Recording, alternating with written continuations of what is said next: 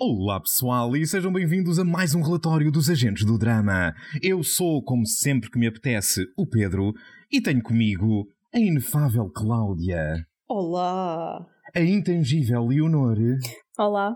e a transcendental Rita. Hoje estamos aqui para fazer o primeiro relatório de toda uma nova série de relatórios intitulada Filmes à Paula, durante a qual fazemos a review de filmes que fomos ver à Paula. Hoje, em particular, vamos conversar um bocadinho sobre Flea, um filme que em Portugal está a ser distribuído pela Films for You. Por isso, sem mais demoras, vamos à música.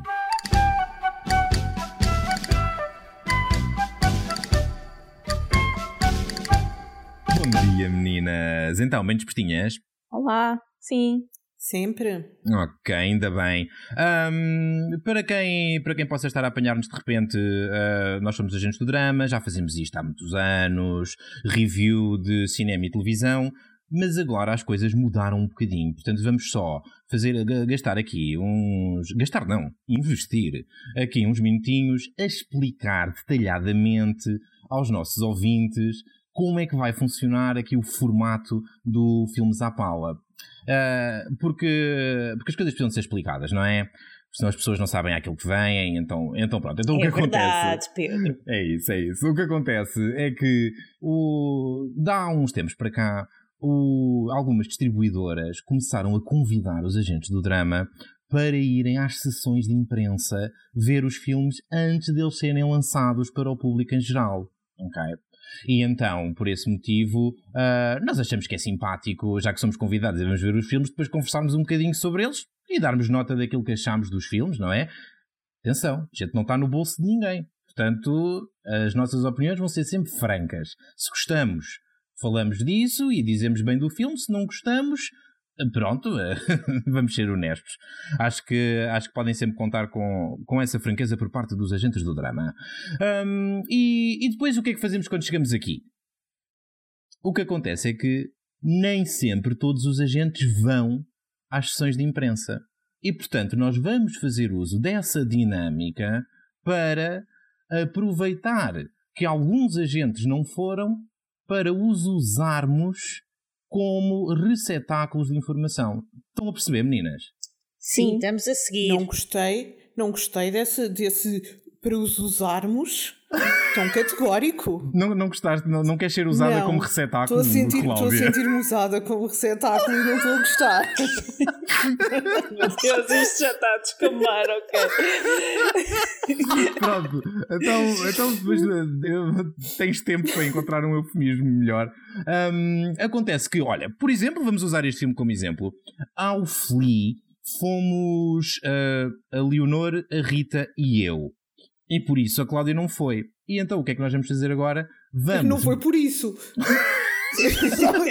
não foi tipo, vocês foram e por isso eu não fui. Atenção, eu não fui porque tinha outras coisas para ok, é verdade, é verdade. Confere. É que, Assim parece, parece que foi propositado, tipo, ah, como nós fomos. Ai meu Deus, João, vai aquele grupo sem pensar. Epá, aqueles três são impossíveis de aturar juntos. Já. É possível que as outras pessoas que estavam na sala tenham achado isso. Ahm, mas, mas não é o caso da Cláudia. Ela realmente não foi porque tinha, tinha outras coisas para, para fazer. Mas, como não foi, nós vamos agora aproveitar a primeira parte deste relatório para, sem spoilers, tentar, bem, tentar convencer a Cláudia a ver o filme ou tentar convencê-la a não ver, caso não, caso não tenhamos gostado. Bem, na verdade, essencialmente o que nós vamos fazer é conversar sobre o que é que achamos do filme. E depois, a Cláudia vai tomar uma decisão. E ela vai escolher se fica connosco durante o resto do relatório, durante o qual vamos falar já com spoilers, ou se dá a soleta porque quer ver o filme e não quer ser spoilada de antemão. É isto, não é, Cláudia? É isso, sim, senhor. Pronto. É um sistema ligeiramente complicado, mas isto daqui a dois ou três relatórios dos filmes à pala, a malta já vai perceber como é que isto funciona. Eu estou super É- nervosa. Estás nervosa, filha? Estou, não gosto de ter que tomar decisões importantes. Então, ela está numa blue pill, red pill situation. Eu percebo que ela esteja nervosa. É isso mesmo, é isso mesmo. Ahm, e, e, portanto, e portanto, sim, acho que, acho que está explicado. Já toda a gente percebeu como é que isto vai funcionar e, portanto, acho que podemos começar, não? Força! Sim. Bora. Então eu gostava primeiro de dizer à Cláudia de se, Cláudia, se tu achas que isto vai ser uma decisão difícil, uh, não sabes o que é que são decisões difíceis. E quem teve que tomar decisões difíceis na vida foi o protagonista deste filme. Ui.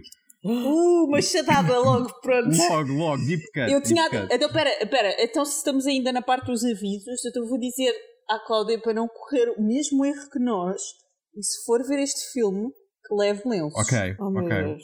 Ahm, E eu, se calhar por cima, ponho um aviso. ah, não te deixes iludir pelo facto de ser um filme de animação, Cláudia. Ok.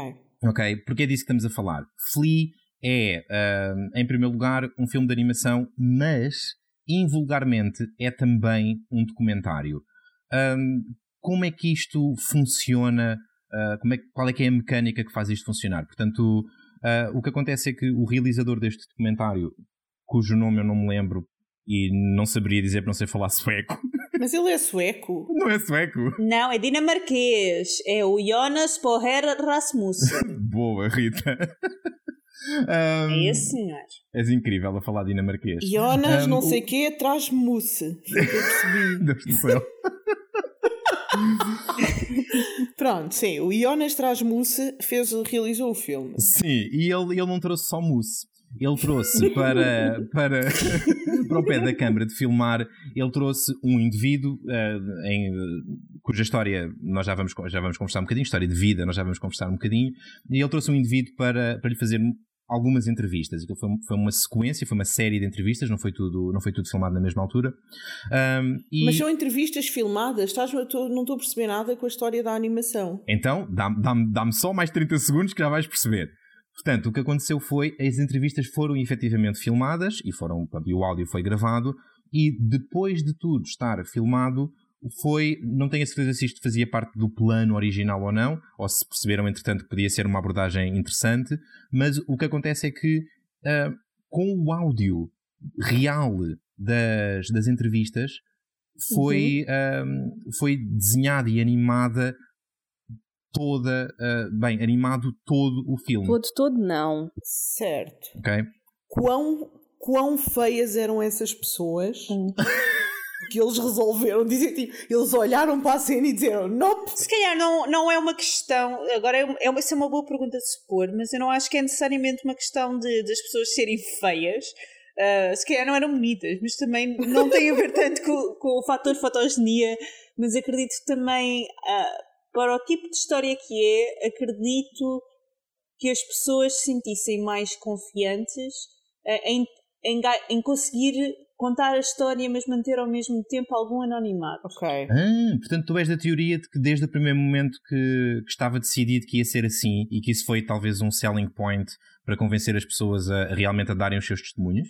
eu não estou, eu não, eu não acho necessariamente que tenha decidido de raiz que fosse assim, Uhum. mas acredito que é capaz de ter havido uma negociação de, ok, eu sinto-me mais confortável se formos, por exemplo, para esta abordagem. Ok, que isso ok. tenha vindo à baila de alguma forma e ele dito, ah, isso é uma excelente eh, eh, ideia e realmente sinto mais confortável se for assim. Ok, é como quando as pessoas no telejornal têm a cara desfocada, mas em bom. Sim, Tal e qual, tal e qual. sim, sim. Ok. Sim, há um bocado isso, já. Desfocado por desfocado, ao menos entregas o, entregas o, o trabalho a um artista que, que, pronto, faz qualquer coisa de interessante com, com a animação. Hum, dizias, Leonor, pareceu-me que, que não era só, não era só imagens, imagens animadas. Exato. Uh, o filme vai intercalando a animação com imagens verdadeiras de Ah. locais, situações. Hum, uhum, uhum. Um, por exemplo, não sei se sabes que uh, o senhor do filme, agora já é um senhor, nasceu em Cabul, no Afeganistão, e eles mostram-te imagens de Cabul dos anos 80, por exemplo. Ah, Uh, ok. o- e é completamente diferente do que é agora. As, as pessoas eram mais livres, não é? As mulheres não Sim, sim, usavam sim. burca, uh, era um país muito, muito mais livre, não é? Uhum, Eu, uhum. eu- eu- só para responder que a Leonor começou a frase com não sei se sabes, eu não sei nada, eu não sei nada sobre este filme, tirando o nome do filme. Sim, tu estás, estás, estás completamente às escuras. Mas as cenas que eles mostram então é só uh, para complementar aquilo que estão a dizer, ou seja, É, em, sim, Para sim. contextualizar. Ok, em nenhuma altura tem tipo reinterpretação com atores como aquelas séries tipo sobre acidentes. Não, não, não. Ok. É, tudo, é tudo imagens reais. No final, tem uma coisinha que eu achei piada que mostra imagens ah, da- das filmagens mesmo que foram feitas de sítios que nós anteriormente vimos animados. Mas sem as pessoas. Nesse caso, sim. Era só a vo- com a voz deles. Ok. Sim, sim. sim, E acho que é mesmo, é mesmo o outro do filme, é essa, é essa transição. É. Acho, que- acho que é mesmo, há, um- há um plano animado que transita para o plano real, assim, uma espécie de fade e vai para, e vai para, pronto, para as imagens reais. Um bocado como um, um- um aviso à memória de que o que tivemos a ver, apesar de ter sido em Uhum. animação, é real. É, é um É isso que eu ia documentário. dizer, é isso que eu ia dizer, se calhar um bocadinho para nos trazer de volta, uh, não se esqueçam que isto afinal foi a sério. Uhum, Mas, mas uhum. é, é que aquilo é tão, é tão, eh, tão forte, tão. eh, a história é tão intensa que eu acho que nós não nos esquecemos que aquilo é um documentário. Eu, pelo menos, não me esqueci. Não sei se os meus colegas de painel. Eu, eu, eu concordo com, com a Leonor que uma pessoa não se esquece que aquilo, aquilo é um documentário, mas eu, eu de certa forma gostei desse voltar à, à realidade. Ah, ajudou um bocado tipo, a sedimentar no final de tudo. Uhum, Isto uhum. foi uma história difícil e é uma história real. Uh, sim, eu, eu confesso que o, o, o durante o filme eu não estive sempre uh, com a noção clara de que aquilo que estava a ver era um documentário, até porque algumas das sequências, para a Cláudia ficar informada, algumas das sequências de animação são efetivamente só. pá, dá a sensação que tinhas a coisa filmada, uh, as entrevistas em si, ou um ou outro momento da, Uhum. da vida privada, nada, nada, de, nada de escandaloso, mas de cenas do dia a dia, do, do cotidiano, corriqueiras da, da pessoa que dá, eh, que dá entre, que está a dar as entrevistas.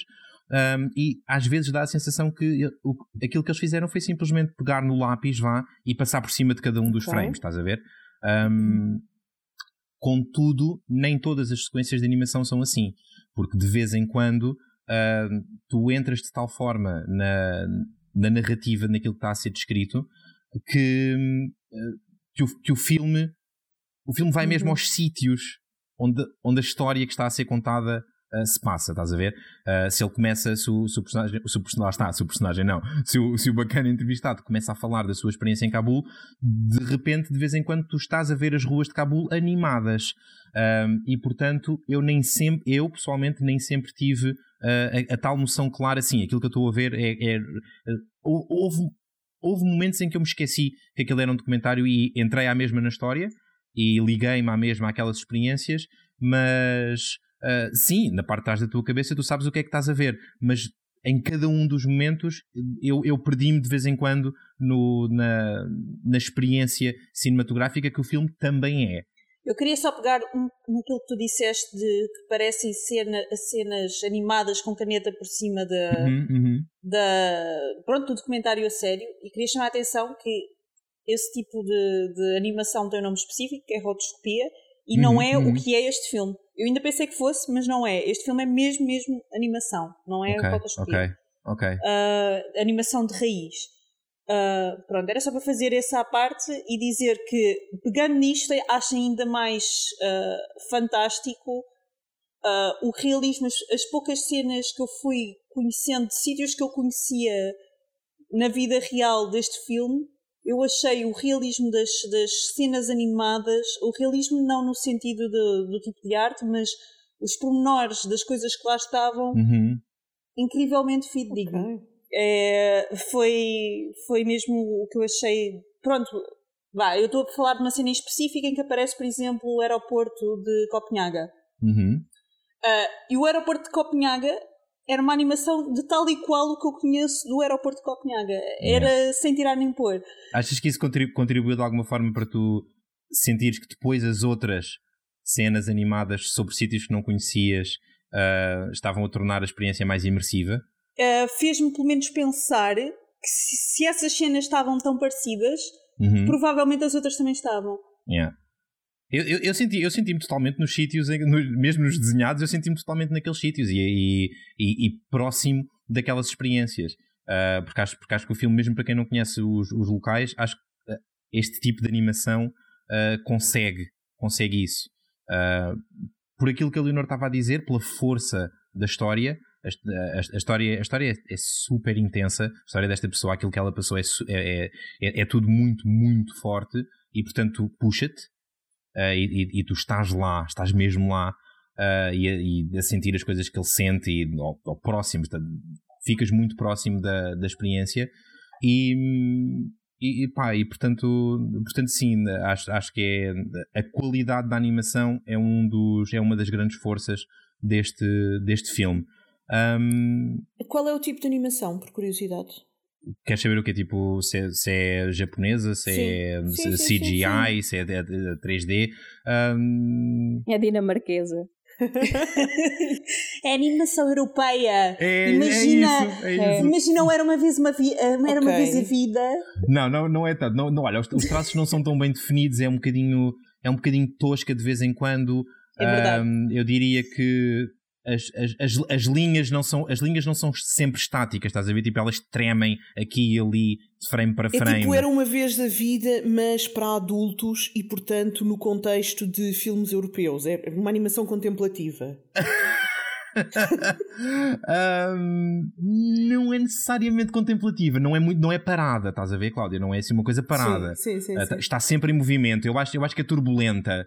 Eu acho que é tur... eu, eu, eu, descreveria assim: a animação é turbulenta. Eu vou ser sincera, Cláudia. Os primeiros dois minutos de filme, eu, eu olhei para a animação e pensei: oh meu Deus, isto não é para mim. Ok. uh, uh, eu não fiquei imediatamente fã da animação, mas facilmente abstraí-me disso. Ou seja, eu achei que o tipo de animação para o filme que é funcionou e funcionou muito bem.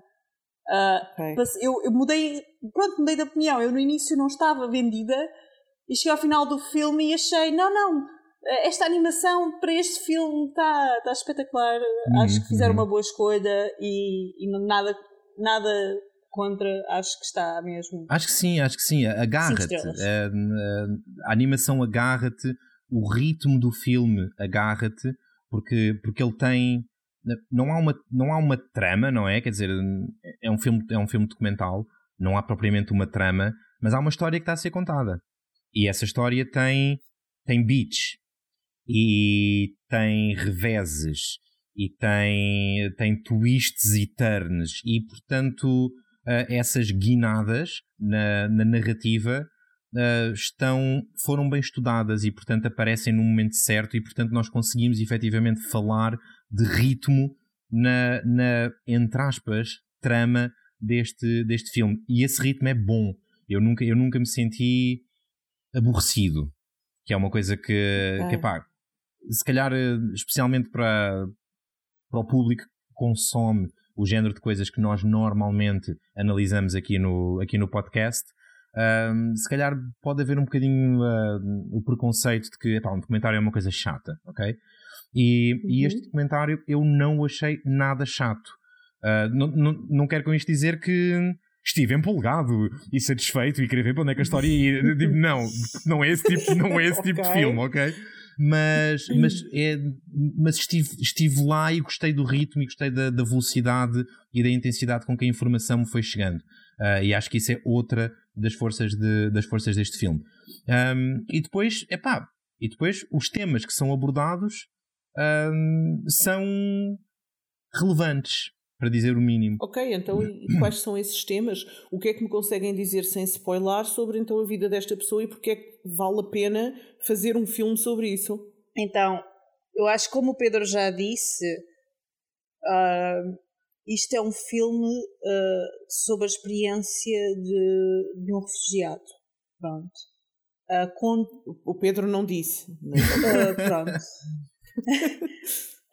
mas pronto, é, é, é esse a, a baseline é que é um filme sobre a experiência do refugiado e é a experiência do refugiado sem filtros com eu acho que é pronto, é vista muito do ponto de vista dele, não é?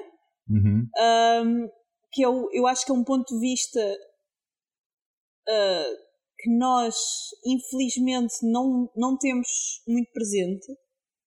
Um, e, e pronto. É a história. Uhum, é a história. Ok. Alguma coisa que queiram acrescentar ao que disse a Rita? Eu quero acrescentar uma coisa a mim mesma, que é a coisa. Eu senti que houve certas alturas em que até foi bom este filme ser uma animação. Ah, porque o filme, como o Pedro disse, é, é muito intenso. Ah, E eu quase que fiquei a pensar que se não fosse animação que eu não ia aguentar ver certas coisas. Uhum. Ah, tem que, temos que levantar a questão: é que se não fosse animação, tu não tinhas como ver certas coisas. Pois é isso, é isso que eu ia dizer. É tipo, das duas uma, ou só ouvias o, o bacana falar sobre a cena, Yeah. Ou só se fosse tipo uma reinterpretação com atores, tipo como o I Didn't Know I Was Pregnant, ou, uma treta assim, Uhum, uhum. em, que, em que estás efetivamente a ver a pessoa a falar e depois uma reinterpretação feita com atores, Ah, porque senão não tinhas como ver com pessoas. Sim, sim, certo? sim. Há, há, há um ou outro momento, e eu acho que e a Leonor falou disso há pouco, em que não, não são só as imagens de não são só as imagens de Cabul, por, por razões que, epá, que não podemos entrar antes de, antes de começar a spoiler a valer. Há dois ou três momentos-chave na, na história que, que está a ser contada que foram eh, não foram só a experiência que está a ser descrita não foi só vivida pelo personagem bolas, eu vou Uhum. fazer isto, vou fazer isto o relatório todo pelo, pelo personagem principal ahm, foram realmente coisas, coisas conhecidas, coisas que apareceram nas notícias, ok? E portanto, Ok. esses momentos nesses momentos nós levamos com o, olha, a, a tal eh, wake-up call de não, isto é mesmo real e levas com, com excertos de, de telejornais e de notícias da altura em que as Yeah. coisas se passaram. E, E, e, por exemplo, fotografias. Consegues. Eu estou a assumir, pronto, que, que o homenzinho, sei lá, conhece pessoas, não é? Pelo, pelo caminho Uhum. da história dele. Uhum. Ahm, há fotografias que te ponham uma imagem real daquelas pessoas ou não? Da, Ou da é minha tipo, memória, não vês não. a cara das não, pessoas? Não, nunca, não. Chegas, nunca chegas a ver realmente, uh, nunca chegas a pôr uma cara real naquelas, Ok. naquelas pessoas e naquelas histórias. E eu acho que isso é propositado. Um, Uhum. É, É. eles querem manter todos o anonimato. Para além Yeah. de que houve pessoas que ele encontrou pelo caminho que ele nem sabe quem são já. Ele, há lá um, por exemplo, ele conhece um rapaz lá a certa altura uhum, e uhum. ele diz que já nem se lembra do nome dele. O que não invalida que, que a experiência com esse rapaz em particular tenha sido particularmente relevante para, para a história que ele tem para contar e para a história, para a história de vida dele. E foi. Ah, e, e, portanto, o, o, que acontece com, o que acontece com um filme que, que descreve, bem, uma viagem, longa, mas ainda assim uma viagem, é que tu vais tendo várias estações de serviço, vais tendo vários. ah, há, há pouco, quando falávamos de ritmo, ah, há, há momentos-chave, há, há paragens pelo meio, há interlúdios, e, e portanto, o, o filme, por exemplo, geograficamente, o filme vai a muitos sítios, ok, Cláudia? Não é só uma coisa de onde é que ele começa e onde é que ele acaba. Tu vais mesmo vendo os vários sítios por onde ele foi, por onde ele foi passando. Ele e a família dele. Esta história não é só acerca do bacana que está a dar a entrevista, um, é, é também a história da família dele. E, e isso faz muita diferença para aquilo que, para aquilo que, vai, sendo, que vai sendo contado. Um, é uma experiência partilhada. Posso, posso saber eh, que parte da família, tipo, por exemplo, é pais e irmãos ou é mulher e filhos? Porque perguntas mulher e filhos, Cláudia? Sei lá, tipo, se é tipo. Se, se era, se era a família, a família que ele criou ou se era a família que ele já tinha E de porque é que a família dele tem que ser com uma mulher? Pam, pam, Pronto, ah, pam. Estava a ser, desculpa, estava a ser heteronormativa. E Ah, estavas a ser heteronormativa no pior momento possível. Porque Ok. a, história, a história deste personagem. Ahm, já desisti, vai, vai mesmo ser assim, porque não, não, não vou estar para me corrigir mais. a, a história, a história deste personagem ah, é realmente é, é uma história também ah, de temática ah, de temática LGBT mais e, e, e isso, isso faz muita diferença para aquilo que está a ser contado não é só. Uh, e e é importante clarificar isto. Não é só a história de um refugiado, não é só a história de um homem gay, é as duas coisas em separado e depois as duas coisas uh, intersetadas, ok? Tens, tens, Uhum. tens a perspectiva de uma dimensão, da outra dimensão e da junção das duas dimensões. E, e isso, isso torna este filme hum, único. Hum, yeah, acho que único, acho que único é, um- é uma boa maneira de, de descrever a coisa. Concordo, Hum, acho que não há. Lá está, é a tal questão da interseccionalidade. Este uhum, filme uhum. consegue pegar nisso. Isto não é a história de um homem gay, isto não é a história de um refugiado. eh, eh, ou seja, em certas partes até é a história de uma Exato, coisa e a exato. história de outra, mas também é a história das duas coisas, o que é ser as duas coisas. E, e isso faz, e lá está, isso faz, isso faz muita diferença para, para, para a força da, para a força da mensagem. Um, e como podes imaginar, Cláudia, esta pessoa passou as passinhas do Algarve, não é? Uhum. Ou vá, as passinhas, as passinhas de Cabul.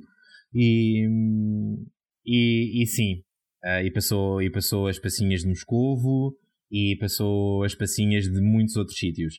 E pá, eu, eu da minha parte não consigo muito mais eh, tentar, tentar vender este filme. Eu, eu tenho mais algumas perguntas. Ok, Então então, então vai, Um, dá-lhe. Este filme te, teve nomeado para Oscars. Teve nomeado para três Oscars, se não estou em erro. Leonor, Uhum. confirmas?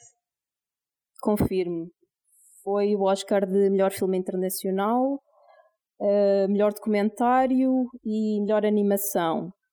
E foi a primeira vez que algum filme foi nomeado para melhor eh, animação e melhor documentário ao mesmo tempo, certo? Uhum. Exatamente. E Ok. consequentemente E eu vou ser sincera, coisas.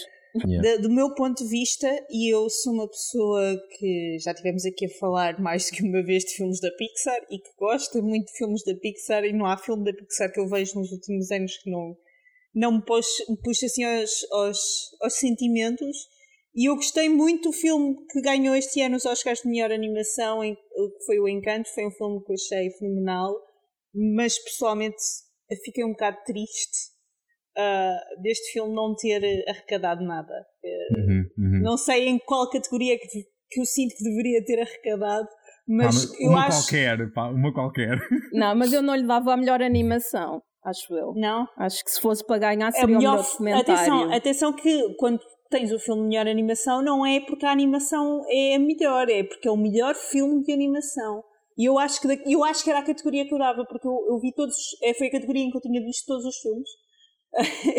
e de todos os filmes que lá estavam, eu gostei muito. ah, gostei muito do Luca. eh, também achei, na minha opinião, pronto, melhor que o Encanto, mas, mas o que eu gostei mais e que achei que marcou mais, se calhar como filme de anima- animação, foi o Flea. E mesmo assim, acho que este filme se enquadra melhor em documentário do que em filme. Ah, portanto, acho que não ter ganho o filme- melhor filme de animação não é chocante. Não sei, mas É, eu, eu claro. vou ser sincera, eu não vi o filme que ganhou o melhor documentário e, portanto, não sei se é mesmo o melhor documentário. Eu também não, eu não vi nenhum, só vi se este. era mesmo o melhor documentário de todos e, e pelo menos é uma categoria em que eu sei, eu vi os filmes todos e acho que não foi. Oh, oh, Rita, Acho- satisfa- satisfaz-me a curiosidade. Para além do Encanto e do Luca e deste, eh, quais é que estavam mais nomeados? Era o da Raya Ok. e era o do Ron. eh, Não sei, Ah, ok, aquele ok, do- ok. Dos, dos pequenos. Estava um bocadinho deslocado, não estava? Estava deslocado na medida, em, na medida em que os outros têm um público muito bem definido e são de um género, dentro, dentro da animação, são de um género ah, muito diferente deste. Mas, mas eu estou com a Rita e com a abordagem dela. O facto de ele estar nomeado. ah, ou seja, melhor filme de animação não é uma categoria técnica. Não, não, não está ali para avaliar a qualidade da animação. É enquanto filme de animação, é ou não o melhor filme? A categoria não é melhor animação em filme, não é? Yeah, yeah. Exatamente, exatamente. E portanto, nesse aspecto, eu diria que, que há, este filme é melhor do que os outros. Para Há mim, alguma para mim. categoria para, para, a, para a qualidade da animação? Não tenho a certeza, mas há imensas categorias técnicas. Yeah. Ah, portanto, hum, pá, não sei. Mas para essa, se houvesse, ele não estava nomeado para essa. Eu concordo que dos filmes não era a melhor animação, mas dos filmes de animação foi o melhor filme. Ok. Pronto. Para É isto. ti. Para mim, para Não mim, para a exatamente. Claramente Mas o que é não que a para a academia, academia. sabe? Pá? O que é que a academia sabe? Pá? A gente é que A sabe. academia não, não sabe nada. Ok, então tenho, Um, aqui, tenho aqui só uma pergunta de follow-up. Vocês disseram aí que isto foi o primeiro filme a ser nomeado em ambas as categorias, melhor filme de animação e melhor documentário. Uhum. Uh, sabem se, porque foi o primeiro filme bom que cumpria os dois requisitos, ou porque isto nunca foi feito antes de animar um documentário? Eu, eu, não, não, não vou, já, vou já pegar nisso. Uh, não conheço, okay. mas não acho que tenha sido o primeiro. Não, não consigo conceber porque é que em 2022 este há ter sido o primeiro documentário que alguém decidiu animar. Um, portanto. Pode ter sido só o primeiro bem feito, não sei, estou só a perguntar. Pode ter sido o primeiro que foi bem feito o suficiente para ser nomeado nas duas categorias. Eu, durante é, muitos anos, fui à mostra e acredito que já vi mais documentários animados. Pronto, olha, lança-se o repto aos ouvintes que estejam interessados em vir chatear-nos deem um salto ao Discord dos, dos agentes, como habitualmente fazem para nos vir chatear, e, e venham, e venham banhar-nos com a vossa sabedoria e venham dizer-nos qual é que é o melhor filme de animação documental que alguma vez viram. Bem, que não seja o Flea. De acordo com a Academia, é o Flea, porque foi o único que foi nomeado nas duas, não é? Portanto. Não, mas nos outros anos. Uh... Nenhum foi pois nomeado nas duas. Mas já tínhamos chegado à conclusão então, que a Academia imagina, não imagina sabe que nada, nos portanto... Espera lá, espera lá. Imagina que nos outros anos havia seis filmes de animação melhores do que um filme okay. de. Estás a perceber? De documentário animado. E também, e também acho que há aqui outra questão importante que é a questão da visibilidade. Este filme foi, foi depois de ter estreado, uh, foi pegado pelo o, pelo Riz Ahmed e pelo Nicholas Costa-Valdau como executive producers e fizeram uh, logo uma dobragem para inglês do filme, porque os americanos não, não veem filmes em estrangeiro. Yeah. Não aguentam. Uh, não aguentam. E, e, portanto, acredito também este filme, dentro do género documentários animados, é dos que teve mais visibilidade no, nos últimos tempos. Uhum, uhum. Uh, nós vimos a versão original norueguesa, né? Não é dinamarquesa. dinamarquesa. Vais dizer todos os países escandinavos. Estou a tentar, é, estou é, a tentar. Okay, okay. vais fazer uma piada com a Finlândia. Opa, assim, já me gastaram os dois, assim não posso brincar. Finlândia não é escandinavo. Oh. Não é? Espera, não. A Finlândia é escandinávia, mas não é um país nórdico. Porque eles têm diferenças disso. Eu vivi, vivi num desses países e eles têm diferenças. Tecnicalidades de países do norte. É que não, assim. não lhes vamos chamar nórdicos, portanto, tecnicalidades de geografia. Ouvintes, por favor, digam-nos que países é que pertencem à Escandinávia. Não digam nada! Isto não é um podcast de geografia. Ah, incentivos os gajos, pá, deixa-os Isto não é de geografia, pá. pá, não vêm para aqui corrigir a nossa geografia. Não, o que eu ia perguntar era se será que Flea abriu uma porta a eu não vou dizer um novo género, mas a tornar eh, hum. este mix de documentário com animação mais produzido, vá. Eu espero que sim. Eu espero que não. Eu, eu espero que talvez. Justifiquem! eu espero que não, porque eu não sei se vão ser capazes de igualar a qualidade deste. Eu gostei muito, uh, mas tenho noção que para mim pessoalmente não é, um, não é um documentário fácil porque eu não sou muito fã de animação.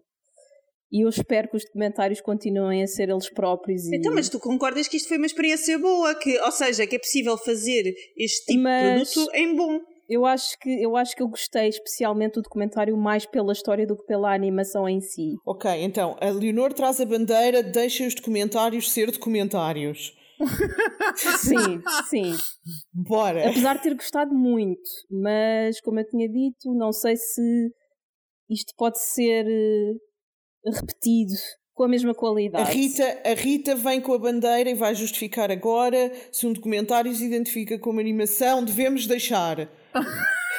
Não, eu acho que este documentário, ou seja, esta história que a Leonor gostou tanto, não seria possível fazer de outra forma. Uh, e, só, e, e só e tocou tanto porque foi feito Ok, desta mas é uma história. E, portanto... Mas é uma história única ou pode abrir portas a outras histórias passarem a ser retratadas desta forma? Eu acredito que sim, eu, eu percebo uh, o ponto de vista da Leonor de ok, isto foi muito bom, mas por favor não, não estraguem este género. Uh, mas há que ter um bocadinho de fé na humanidade, se bem que depois deste filme é essa, difícil. fé seja um bocado mais difícil. É difícil. uh, mas, mas eu acho que sim, que se calhar pode abrir, portas para haver mais criatividade na forma como se conta histórias, mesmo que essas histórias sejam Reais, documentárias, exato. sejam reais, exatamente. Sim, especial- especialmente se forem coisas que, que não, não podem realmente ser contadas de outra maneira, e então em vez daqueles reenactments baratos, hum, animar a coisa pode ser, eh, pode ser um caminho interessante. Ah, e, e pode ser animado de muitas maneiras diferentes e portanto até pode abrir portas para artistas novos e novas correntes e novas maneiras de, de contar histórias acho que sim, acho que se isto ficar eh, se esta ideia de documentário animado ficar popular, acho que só temos a ganhar com isso porque eventualmente pela lei dos grandes números vão sair coisas boas, não é? Yeah. Portanto, acho que o medo, o medo da Leonor é infundado. Se mais, se mais gente tentar fazer coisas deste género, se calhar mais pérolas deste género começam a aparecer. Hum, eh, Mas é mais por gosto pessoal também. então, mas tu gostaste deste, se calhar vão, vão começar a aparecer mais coisas das quais tu também vais eu gostar, gostei, digo eu, não sei. mas, mas gostei, mas confesso que para me habituar à animação não foi fácil. Às tantas eu aceitei só. Uhum. Eu até aos Ai, 20 pronto. minutos estava em Opa, negação. que bom, Leonor, fico tão A Leonor feliz. está-me a assustar. Não, mas isto, mas Ah, isto é tive. importante para o caminho da Leonor, porque, porque a Leonor é uma pessoa, é uma pessoa de- pronto, sem imaginação, não é? A gente, pronto, que- É, exato. e, e, portanto esta, esta suspensão da descrença é, é tipo é, é, é bom que a Leonor se, se permita a ela própria a Tenho a dizer que este filme é a prova de como pode ser bem feito, porque Yeah, se até yeah. a Leonor É isso, conseguiu chegar a esse ponto, é porque é porque é, é, é, um- é a melhor prova de que este filme deveria ter eh, ganho tudo o que tinha para Mesmo, ganhar. mesmo. Portanto, sim, há que, ter, há que ter esperança na humanidade. Tu estavas a dizer uma coisa que me interessou, Rita. Disseste e eu, eu concordei, e depois, e depois fiquei caladinho a pensar: "Hum, quando disseste ainda há pouco que este filme é a prova de que não vale a pena ter esperança na humanidade. Hum, oh, oh, oh, não, não disseste isso, não disseste isso, mas deste a entender de alguma maneira. Pronto, brincaste um bocadinho com a situação. Uh, a, a verdade é que, de- deixa-me deixa só, para a Cláudia não ficar com a sensação de que é um filme absolutamente deprimente e que vai sair destroçada. Um, o filme não, Mas não é. é. só. Eu, eu vi uma foto, eu vi uma foto de quando vocês saíram do filme. Ah, o- mas eu acho que o filme não é só uma experiência devastadora que expõe ah, a, a Pois não. podridão da humanidade. Não é só isso.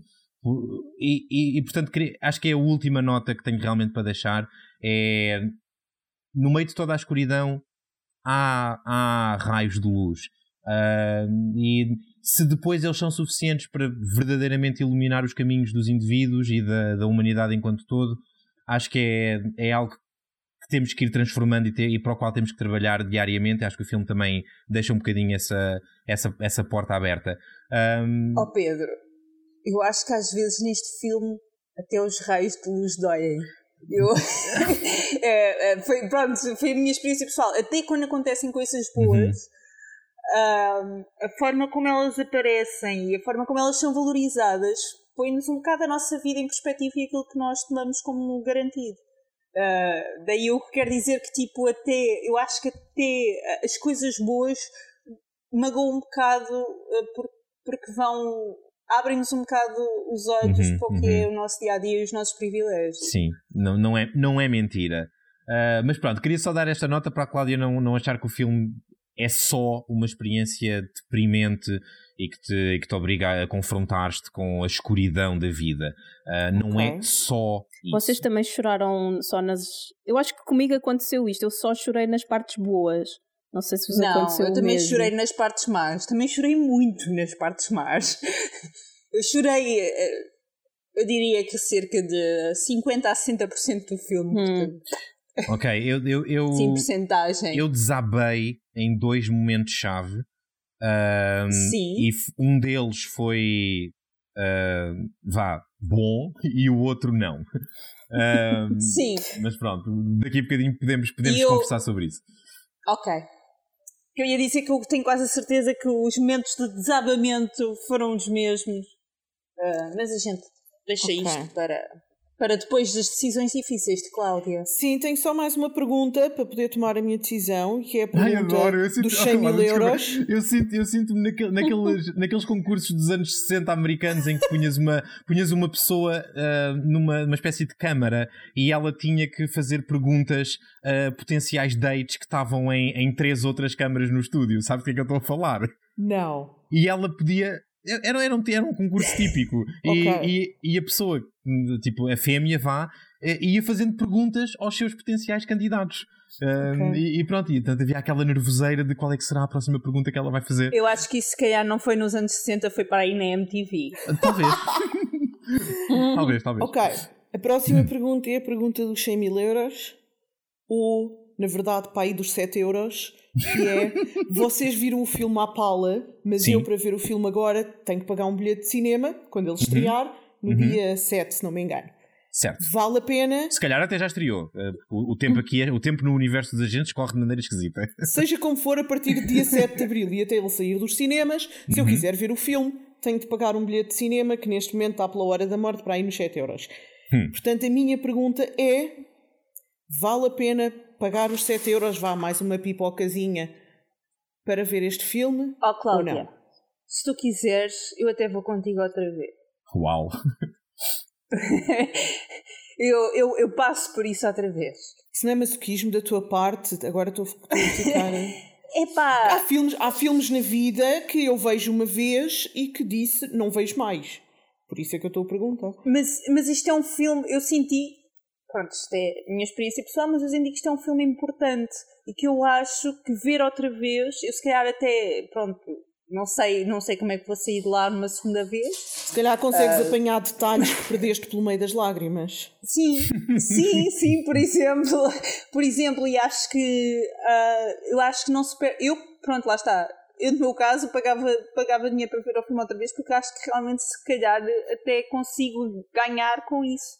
Portanto, sim, eu acho que claramente vale a pena. Yeah. Até porque há filmes que há filmes que quando tu estás a ver a experiência é tão é tão pouco intensa e é tão pouco imersiva, o, fil, o filme agarra-te tão pouco que tu consegues estar durante o filme a prestar atenção àquilo que está a acontecer e aos detalhes técnicos e consegues estar, enquanto tu estás a ver, consegues estar a formar uma opinião muito fria.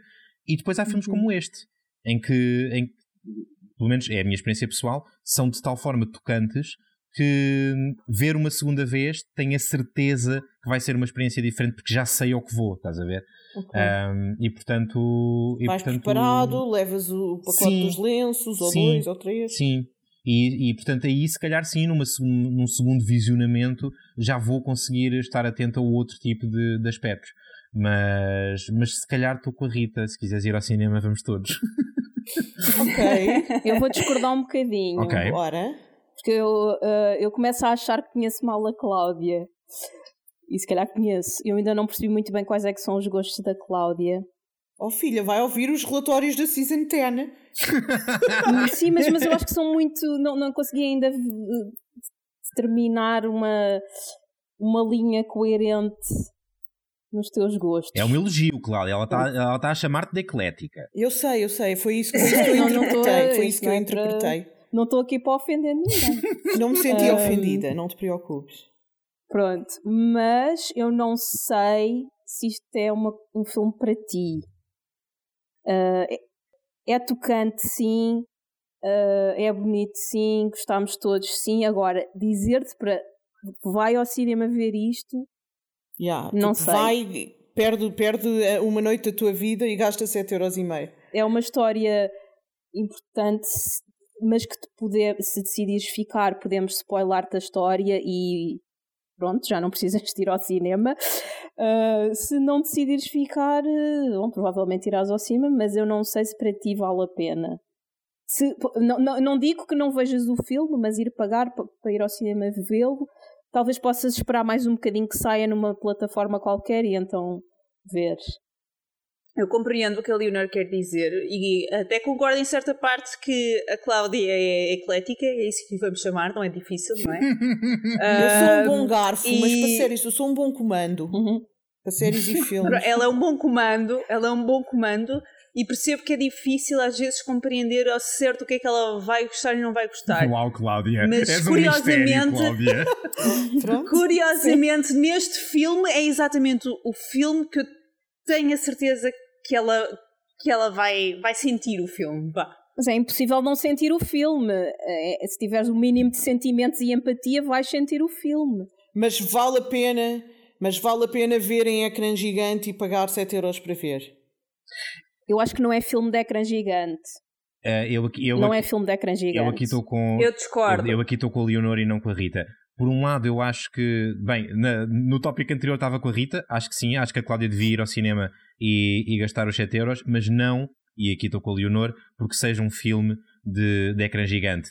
Acho que a Cláudia deve ir para vir isto o mais depressa possível. É, é, só, é só por isso que eu acho que a Cláudia okay. deve, deve pagar os 7 euros, é porque é realmente, uma, é realmente um belíssimo filme e, pá, e vale a pena. Vale a pena, vai ver, vai ver ao cinema. Um, yeah, esta, é, esta é a minha posição. Não acho que seja, mas, mas quero ouvir o contra-argumento, mas não acho que seja um filme de, de grande ecrã. Acho que não, não, não perdes nada quando isto vier para as plataformas.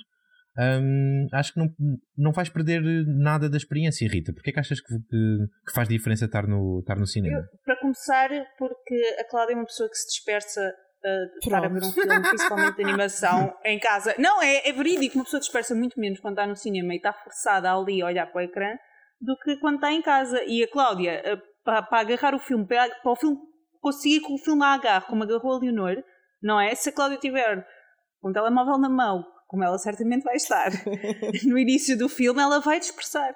E é, e é essa é parte do meu argumento, é eu conhecer a Cláudia. Olha, sabes que mais? A, a maravilha de conversar é, é, é, a capacidade de mudar a opinião dos outros. Convenceste-me, Rita. Uh, mudei de opinião, já não estou com a Leonor, estou contigo. Uh... espera aí, espera aí. Então, mas a Rita acha, oh Rita, tu achas que isto é um filme de cinema porque é a Cláudia, não achas que é um filme de cinema só por si? Porque o teu argumento foi direcionado para a Cláudia. Uh, eu acho que a definição do filme ser ou não de cinema também é um bocado pessoal, porque para mim isto é um filme de cinema que é um filme que eu, é um filme que eu gosto de ver em cinema. Acho que ganho pessoalmente com essa experiência uh, e, e, e também gosto de apoiar este tipo de filme em cinema, que é uma forma nós também como consumidores dizermos não, isto é muito bom e eu quero apoiar isto e mais projetos deste género.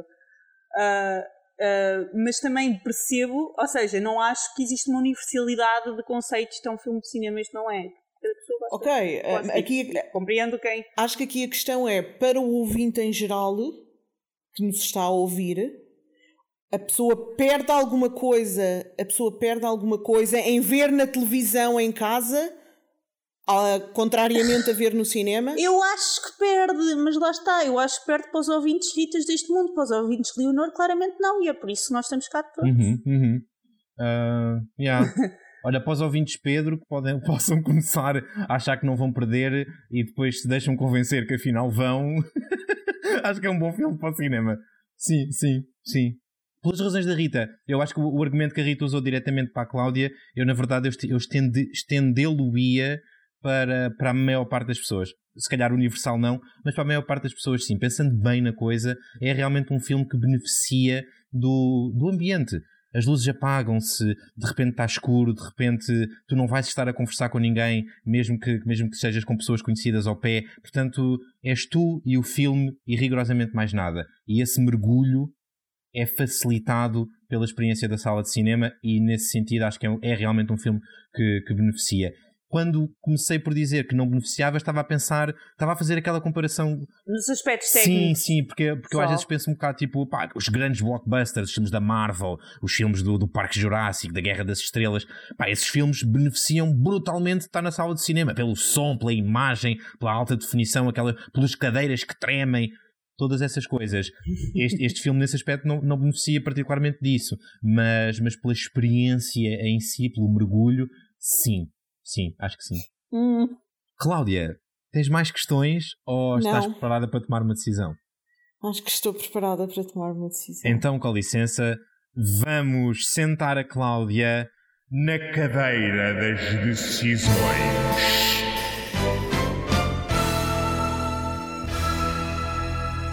Então. Hum, ai, isto é muito difícil.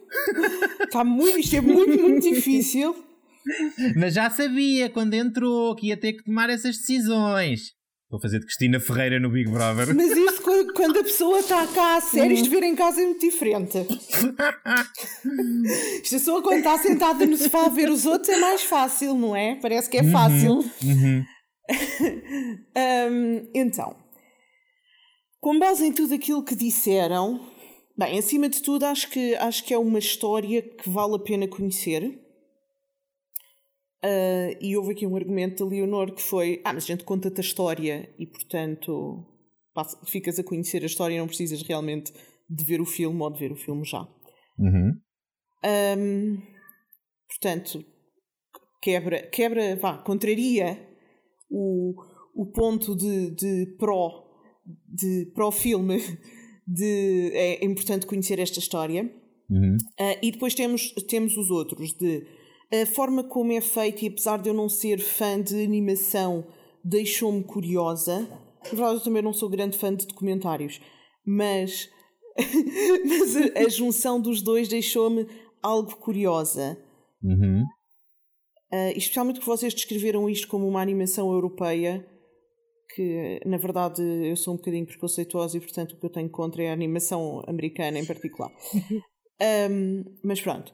E portanto deixou-me curiosa este, este formato menos conhecido e que, e que se faz menos e vocês dizerem tão bem e ser um filme que está nomeado a três que, que teve nomeado a três Oscars. Uh, e depois eu fiquei, fiquei muito na dúvida um, ao longo da conversa quase toda, até ao final, foi quando vos fiz a pergunta dos 7,5€. Ok. E porquê? Porque a única pessoa que pendeu mais para epá, não vale a pena ires ao cinema ver este filme uh, e, e, e, teres essa experiência foi a Leonor, mas como ela começou essa frase na altura, e é verdade, é daqui de vocês os três a pessoa que não me conhece tão bem. Uhum. Uh, e portanto, eu vou confiar nas duas pessoas que me conhecem melhor e vou efetivamente querer ir ver este filme ao cinema. Ok. Portanto, vamos, vamos formalizar a tua decisão, Cláudia, em relação ao resto do relatório. Ficas ou abandonas? Abandono. Podes bloquear. Adeus, Cláudia. Vemo-nos no cinema. Mas só uma nota, e para todos os ouvintes, agora, ouvintes, vocês espero que tenham estado a tomar esta decisão comigo. Uh, ficam e são spoilados ou abandonam e vão ver o filme ao cinema ou à televisão, ou não sei quando é que vocês estão a ouvir este relatório. Seja como for, assim que eu vir o filme, eu venho ouvir o resto do relatório. E depois tens de vir dizer às pessoas o que é que E depois digo num season 10 o que é que achei. ok, parece-me bem, parece-me bem cross-pollinating. Cross um, e isto é uma coisa que os próprios ouvintes podem fazer. Se, como a Cláudia, decidiram abandonar, então uh, podem sempre, depois de ver o filme, voltar ao voltar a este relatório e ouvir uh, aquilo, que temos, aquilo que temos para dizer, porque nós vamos continuar por aqui a conversar sobre o filme com, com spoilers. Uh, independentemente de qual foi a decisão que tomaram, uh, se quiserem, pode ser divertido. e se estiverem a ouvir isto pelo Spotify, voltarem agora à vossa app de Spotify nos telefones e uh, responderem à pergunta: desististe ou. E não chames de desistir! Ficaste, ficaste, desculpa, é verdade. Ficaste ou abandonaste? Should I stay or should I go? Exato. Um, temos lá um poll para, para medir o pulso à, ao auditório e, e saber que, se, a malta, se a malta ficou ou se, ou se abandonou. Um, portanto, de resto, pronto, Cláudia, voltamos a ouvir-nos nos, nos relatórios da, do costume, aqueles que a gente faz no resto, do, no resto do feed dos agentes do drama e continuamos certamente a, a interagir pelo servidor do Discord. Sigam a Cláudia pelo Instagram em claudia.7luas se quiserem saber que séries e filmes é que a Cláudia anda a ver e quiserem dar assim um olhinho às mini reviews, às vezes reviews completas que ela vai fazendo. Ah, e, portanto, possivelmente depois faço também uma review no Instagram do, do Olha, estás a ver, estás a ver. Exato, vão lá um, ver o que é que eu achei. É isso. Uh, portanto, olha, da minha parte, Cláudia, uma grande beijinha para ti. Obrigada a todos. Adeus, Tchau, Cláudia. Adeus, boa conversa. E, portanto, com a saída da Cláudia, damos entrada aos nossos amigos e habituais anjinhos do spoiling.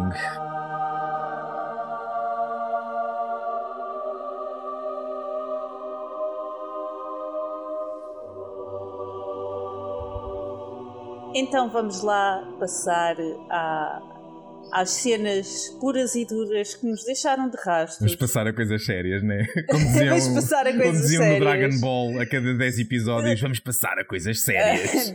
Pedro diz-me qual foi o primeiro momento deste filme que, te rasgou o coração. Olha, então, então, então vamos lá. Eu queria só fazer o, queria só fazer o prelúdio para, para contextualizar. Bem, nós neste momento estamos a falar essencialmente para as pessoas que viram o filme, não é? É um bocado isto que está a acontecer. Ou para as que querem ser spoiladas. Ou que querem ser spoiladas. Portanto, vou só fazer um esforço mínimo para contextualizar aquelas que querem ser spoiladas, mas não viram o filme.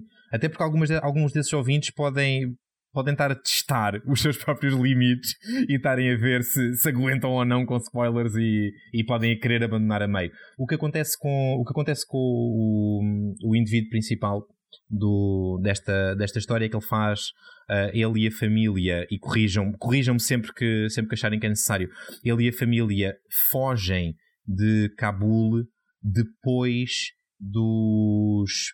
pá, dos. Ajuda-me, Leonor.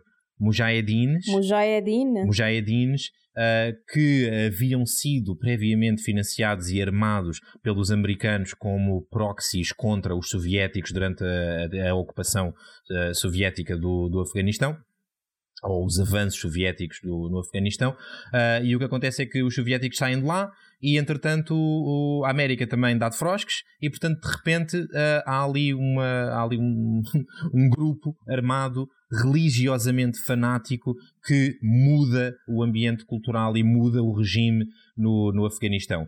A família do, do bacana que está que tá a dar a entrevista e sobre o qual o documentário é, um, acaba por ter que sair de foge de, de Cabul. Uh, penso, que nas- penso que depois do pai ter morrido, não é? Ajudem-me aqui. O pai Sim. desaparece e eles não sabem nada dele. Basicamente é isso que acontece. Nunca têm a confirmação de que o pai morreu. É, é implícito que o pai morreu. ah, mas efetivamente eles até hoje não sabem o que é que aconteceu ao pai. Ok.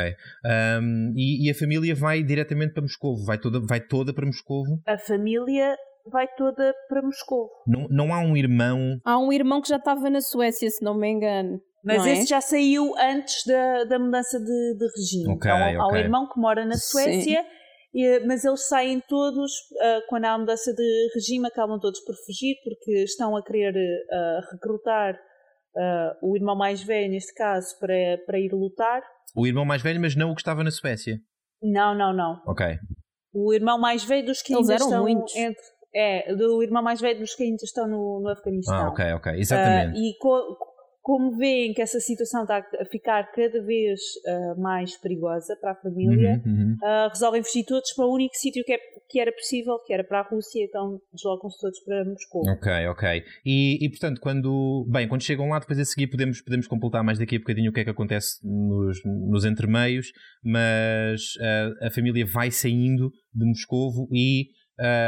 para ir à, à pergunta que a Rita fez, qual foi o primeiro momento que te rasgou?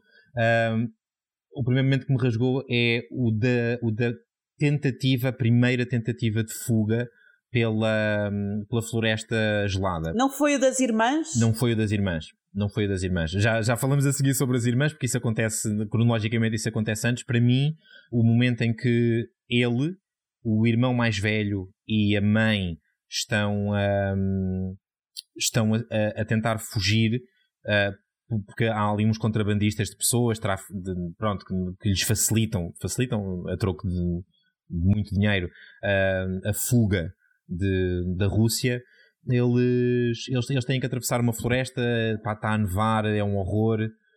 E há uma. A senhora velhinha. Yeah, e foi a senhora velhinha. Há uma Foi mulher. a senhora velhinha. Foi. Oh. Foi. Ah, há, uma, há, uma mulher, há uma mulher muito velha que vai na mesma, no mesmo grupo deles e, e que está é, é velha, está fraca, é obesa. ah, portanto, é, é- era, a pior pessoa para estar, para estar a, a tentar fazer aquela fuga, mas está Mas tem à mesma. provavelmente o melhor filho do mundo. Há, e, e há ali um momento em que ela está claramente a atrasar toda a gente e dá-se um, há ali um momento de solidariedade e há três ou quatro pessoas, homens, que arranjam assim tipo uma lona ou um cobertor ou que raio é e, e sentam a mulher nesse, nesse cobertor e arrastam-na durante, durante uma grande parte do percurso para que ela não ficasse para trás. E quando isso, também isso, está a falhar, porque continuam a atrasar o grupo, há uma proposta uh, que é feita em tom de ameaça ao filho da mulher para que seja ele a executar a mãe. E pá, a, a, a absoluta brutalidade desse, desse momento, a forma como o olhar da velha está animado, é assim uma cena. Pá. Mas não te esqueças que a velha não falava russo, portanto ela nunca percebeu o que é que foi dito. Não percebeu? É que. É, não. É, pronto. É... Mas, mas atenção que nós somos, somos chamados exatamente para esse pormenor que a Leonor está a dizer, e eu acho Exato. que esse é, esse é o momento que eu percebo que o, que o Pedro está a dizer, que rasga um bocado no coração, que é, é o narrador que percebe russo, uh, está a dizer, e eu fiquei tão feliz deles não perceberem, deles não perceberem russo. Deles não perceberem ao certo, com pormenor, o que é que se estava a passar ali, o que é que estava a ser proposto. Yeah, mas ao mesmo uh, tempo que o narrador uh, diz isso, a animação mostra a arma a ser passada de mão e a ser exposta, e, e portanto, eu, aquilo que eu retive dessa cena é que há uma universalidade na crueldade e na brutalidade que transcende as barreiras linguísticas e que a velha percebeu perfeitamente o que é que estava a acontecer e pá, e aquilo tocou-me de uma maneira que foi tipo, não, tipo, dilacerou-me, desfez-me, aquela cena em uhum. particular foi a primeira que deu cabo de mim. Estou um, curioso para saber, para saber as vossas. Eu, eu já fiquei assim um bocado tremeliques quando foi a, a a fuga da, das irmãs. Ah, yeah, yeah. então contextualiza uh, lá, cola lá um bocado à média res o que, é que, o que é que são essas cenas. Então, eles têm que, quando estão em Moscou, uh, a quantidade de dinheiro uh, que eles têm que fazer para conseguir fazer as fugas, uhum, basicamente, uhum. De, da, da Rússia para, para outro país, muitas vezes não interessa qual. Yeah. Uh, são grandes quantidades de dinheiro e, portanto, uh, o que eles decidem é que quem deve ir primeiro são as irmãs. Um, e elas vão uh, num contentor,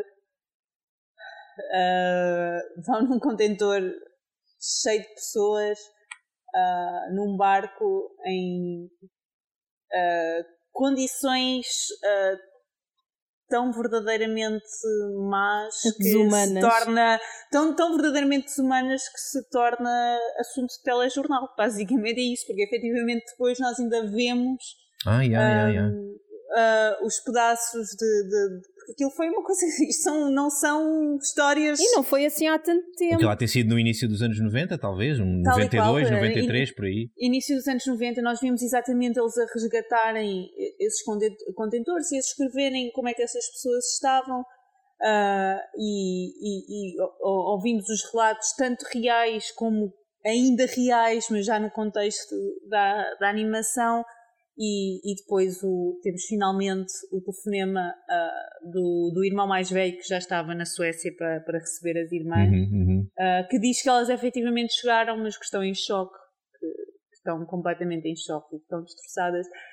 E, e, eu acho que lá está, essa, não foi só a, a história das irmãs num, num, contentor que eu achei particularmente difícil, mas quando eles fazem exatamente aquela transição para as imagens telejornal e tu tens aquele glimpse de wait, isto não é só uma história, yeah, isto yeah, não é só animação. Estamos a falar de coisas muito concretas que nós vimos nos nossos telejornais e que por vezes vimos nos telejornais e pensamos, ok, só mais uma segunda-feira.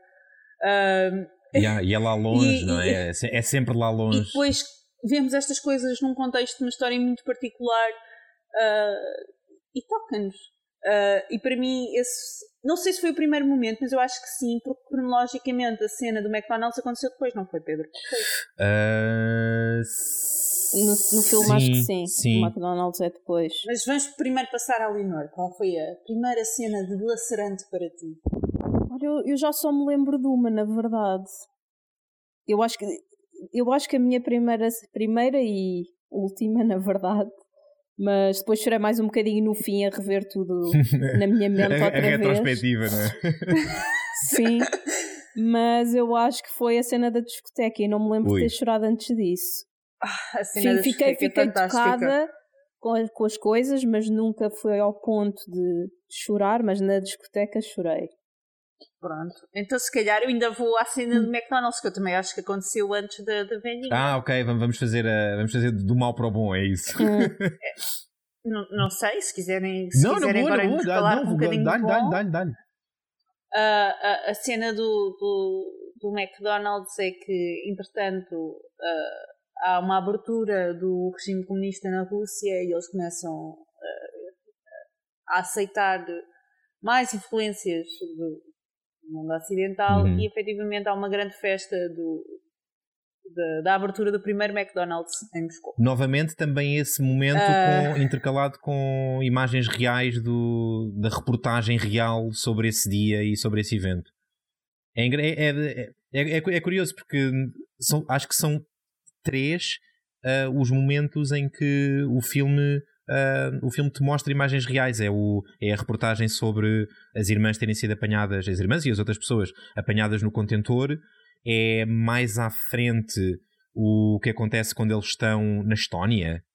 Ah, sim, naquela, naquela casa abandonada, naquela... Sim, sim, no, no armazém, no vá, que hospício, era- ou que era exa- aquilo, exatamente. Também isso tem, tem cenas de reportagem sobre, sobre esse evento. E depois é a abertura do McDonald's. São as únicas três que, que eu me lembro, são as únicas três.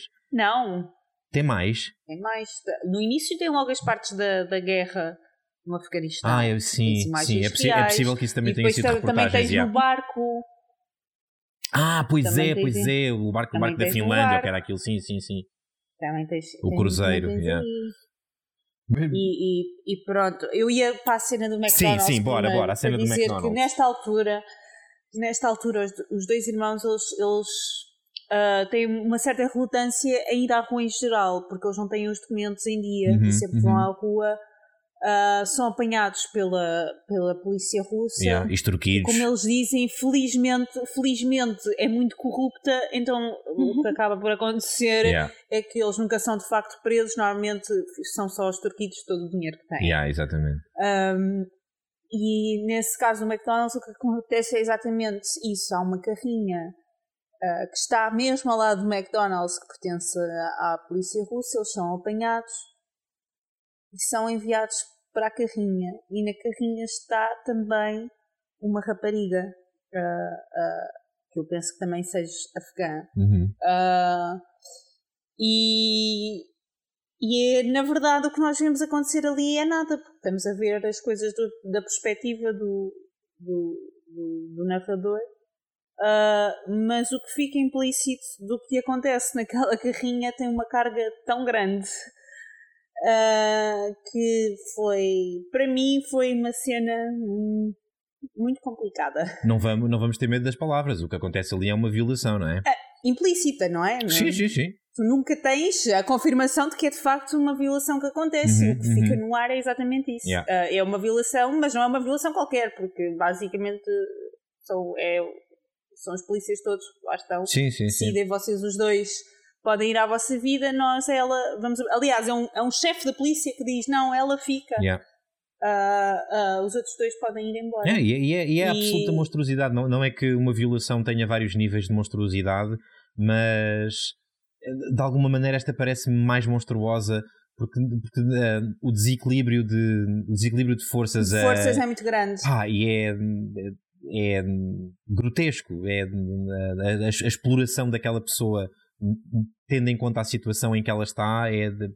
Pá, é, de- é, é um, é um nível de monstruosidade e de nojo. E além de que eram polícias, não é? Não é suposto andarem a violar pessoas. Totalmente. É, são totalmente. vários níveis de, É, é de isso, é, do que é que a é. sociedade devia ser. Yeah, yeah. Ah, e, e, e pronto, e, e depois é o- ele próprio a castigar-se a si mesmo, do género devia ter feito alguma coisa, quando nós sabemos que ele próprio é uma pessoa que não consegue fazer nada naquela situação. Não tem como, E Então claro. é aquela empatia, exatamente, então é aquela empatia, a culpa que ele sente de toda aquela situação.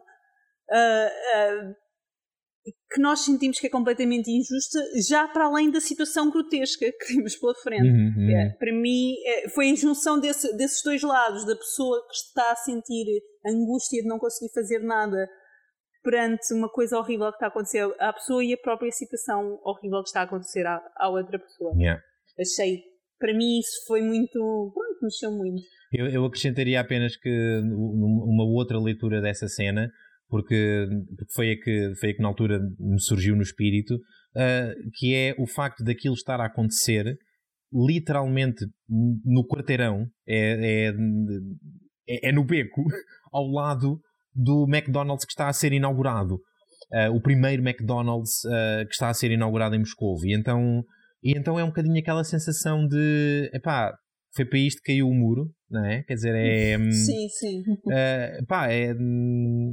Está tudo errado. Está tudo errado. E, e, e estas. Estas ideias de que de repente há um momento de salvação e um momento em que de repente tudo vira e tudo fica melhor.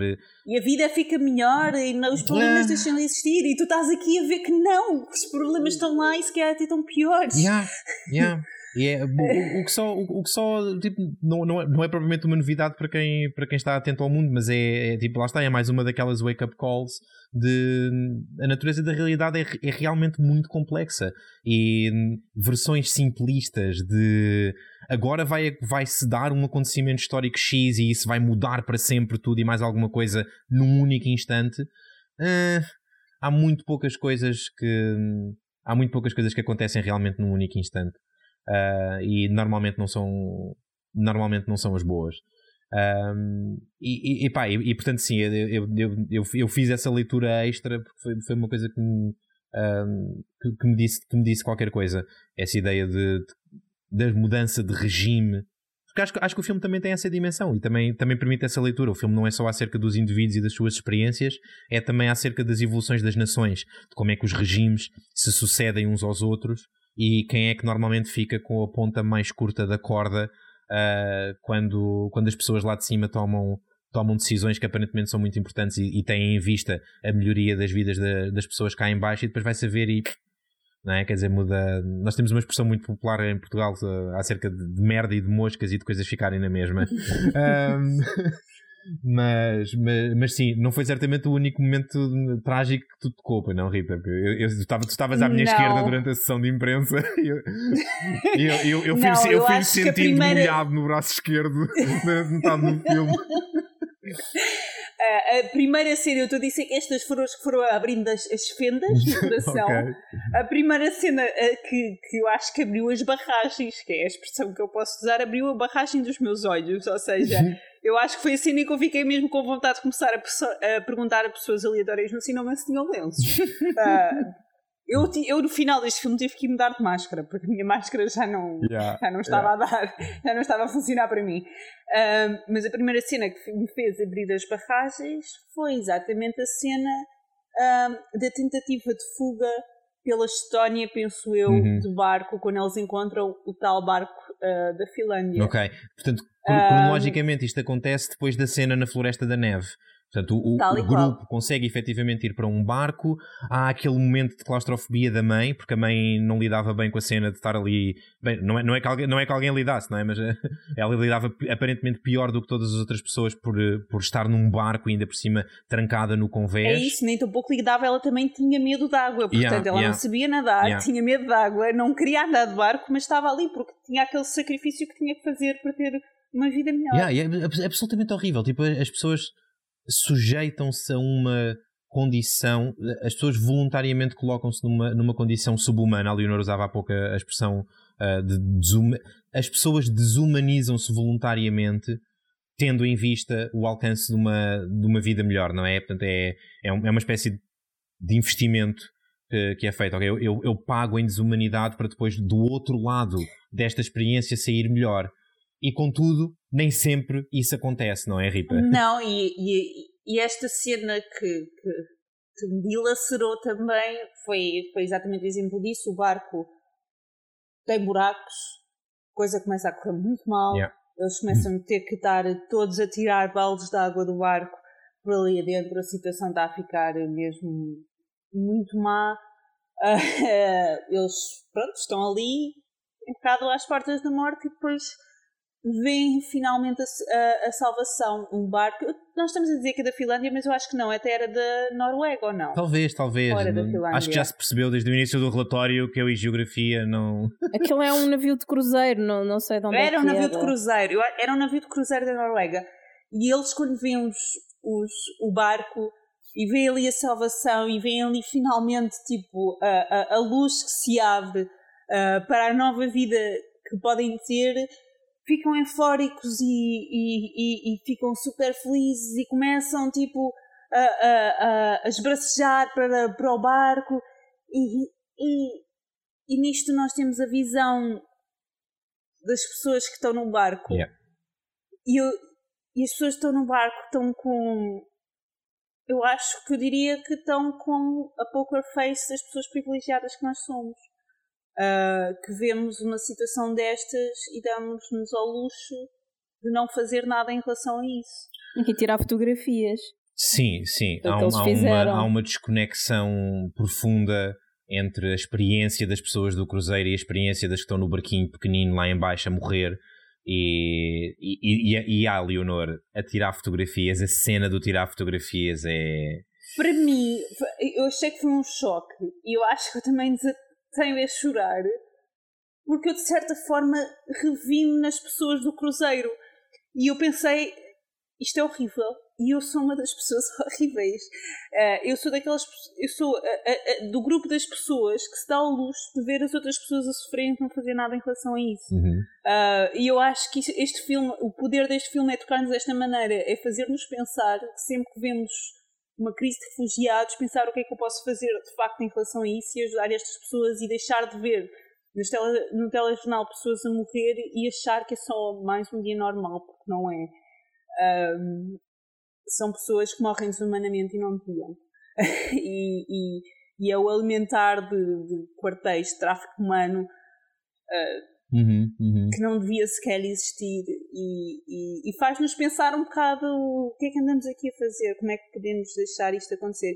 E depois, esta cena ainda por cima culmina com eles a avisarem do, do, do cruzeiro, que já avi- a- a- avisaram a guarda costeira e que, portanto, vem um barco da Rússia novamente buscá-los para, para voltar a levá-los onde eles vieram Uhum. que é, na verdade, o matar o sonho dessas pessoas de seguirem uma vida melhor. Portanto, eu achei que foram vários níveis de golpada que ele veio ali. Portanto, Uhum, acho que o meu uhum. chorar foi bastante Foi legítimo, eh, foi legítimo, sim, sim. Foi, porque porque foi, foi tudo mal. Foi tudo mal nesta cena. Não, é, é aquele momento em que eu senti que a humanidade está perdida. Foi, foi um bocado aqui. ah, e foi, foi isto, foi, foi eu conseguir ah, rever-me no lado mau da história. E depois, e depois ainda por cima é, é que é. Bem, às vezes, às vezes fazemos muitas análises na, na dicotomia forma e conteúdo, não é? É que a, a polícia, eu, eu acho, não tenho a certeza, ah, não quero estar a corrigir-te com muita força, mas eu acho que a polícia que é chamada é da Estónia, mas no mesmo, no mesmo announcement com, lá, com, com os megafones do Cruzeiro, sim, dizem-lhes que a polícia vai, vem buscá-los para os trazer de volta. Mas acho que não é a polícia russa, porque eles depois não são levados É para a Rússia. Estónia, é capaz de ser. Eles, sim, eles- sim, eles sim, ainda sim, vão para outro país eh, e são mantidos em, em cativeiro durante uns tempos, eh, mas já vamos a essa parte. O- a cena é a, a descrição que o, que o entrevistado eh, faz do momento em que, em que a polícia aborda o barco é ela própria hum, dolorosa, porque, porque ele descreve a coisa como e aqueles homens entraram de máscara ah, aos gritos, não falavam a nossa língua e portanto aquelas pessoas é, que não, é, não é só, ou seja, ela- elas percebiam, perceberam claramente que não iam ser salvas, tudo bem, mas a dureza e a, de novo, desumanidade com que são tratadas era completamente desnecessária, porque elas podiam estar a ser levadas para, para o sítio para onde foram levadas e haver haver alguma humanidade no meio daqui, alguma pá, é parece esquisito estar a dizer que podia haver humanidade no- naquela forma de tratamento, mas, mas podia, porra, podiam não ser tratadas daquela maneira, não é? Quer dizer, podiam, podiam não. Eles são vistos como, como criminosos. Sim, sim. Acho eu. Sim. Não é? Por isso é que são tratados assim. E é, é, é, é extra horrível. É de, de cada, vez que o entrevistado abre a boca para descrever mais um bocadinho da situação, é extra horrível. Mas eh, é, lá está, eles são vistos como criminosos. Mas isso também, lá está, eu faz-me questionar porque efetivamente eu acho que ainda existe muito discurso, vai de acordo com, com o discurso que ouço no telejornal. Sempre que vemos histórias de refugiados que morram, nós aqui ouvimos mais no Mediterrâneo, ah, são sempre vistos, pois, porque essas pessoas sujeitam-se a isso, mas há sempre um culpar das vítimas, de certa forma. Uhum. Uh, uh, e, e, há um género, ah, isto não pode acontecer, eles não podem mesmo entrar.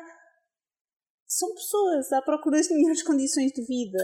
Yeah. Uh, yeah, yeah, é, é, elas não fogem, e, e, nós aqui vimos muito bem isso, elas não fogem porque a vida deles é a pera doce e, e, resolvem fazer uma viagem. Yeah. É, são... Não é a classe média a querer enriquecer, não é? Quer dizer... Exa exatamente, tipo, é literalmente a luta pela sobrevivência. Yeah. Uh... e, e aqueles e, não portanto... tinham telemóvel. Ah, exato, há, exato. Há uns anitos não vinham com, com, o smartphone, não é? Exato, exato. Um, e uh, lá está, todo o dinheiro que eles conseguem garear é exatamente para estas redes de tráfico humano para conseguirem o mínimo. Uh, e não sei, eu acho que abre, este filme é muito bom nessa, nessa perspectiva de abrir os olhos para o que é realmente ser refugiado. E acho que esta é uma das cenas marcantes uh, desse filme nesse contexto. Uhum. Mas como o Pedro teve a dizer, ainda na versão sem spoiler, isto não é só a história de um refugiado. Uhum, uhum. É verdade, é verdade. O filme, aliás, abre com, com, com, uma, com umas cenas animadas até muito bonitas que me apanharam de surpresa, porque eu quando. Disclaimer, eu quando fui ver o filme, eu tinha lido que era, que era um documentário sobre. Um, uh, centrado na, na, história de uma família de, de refugiados e por alguma razão passou-me ao lado a outra dimensão da, da história desta pessoa.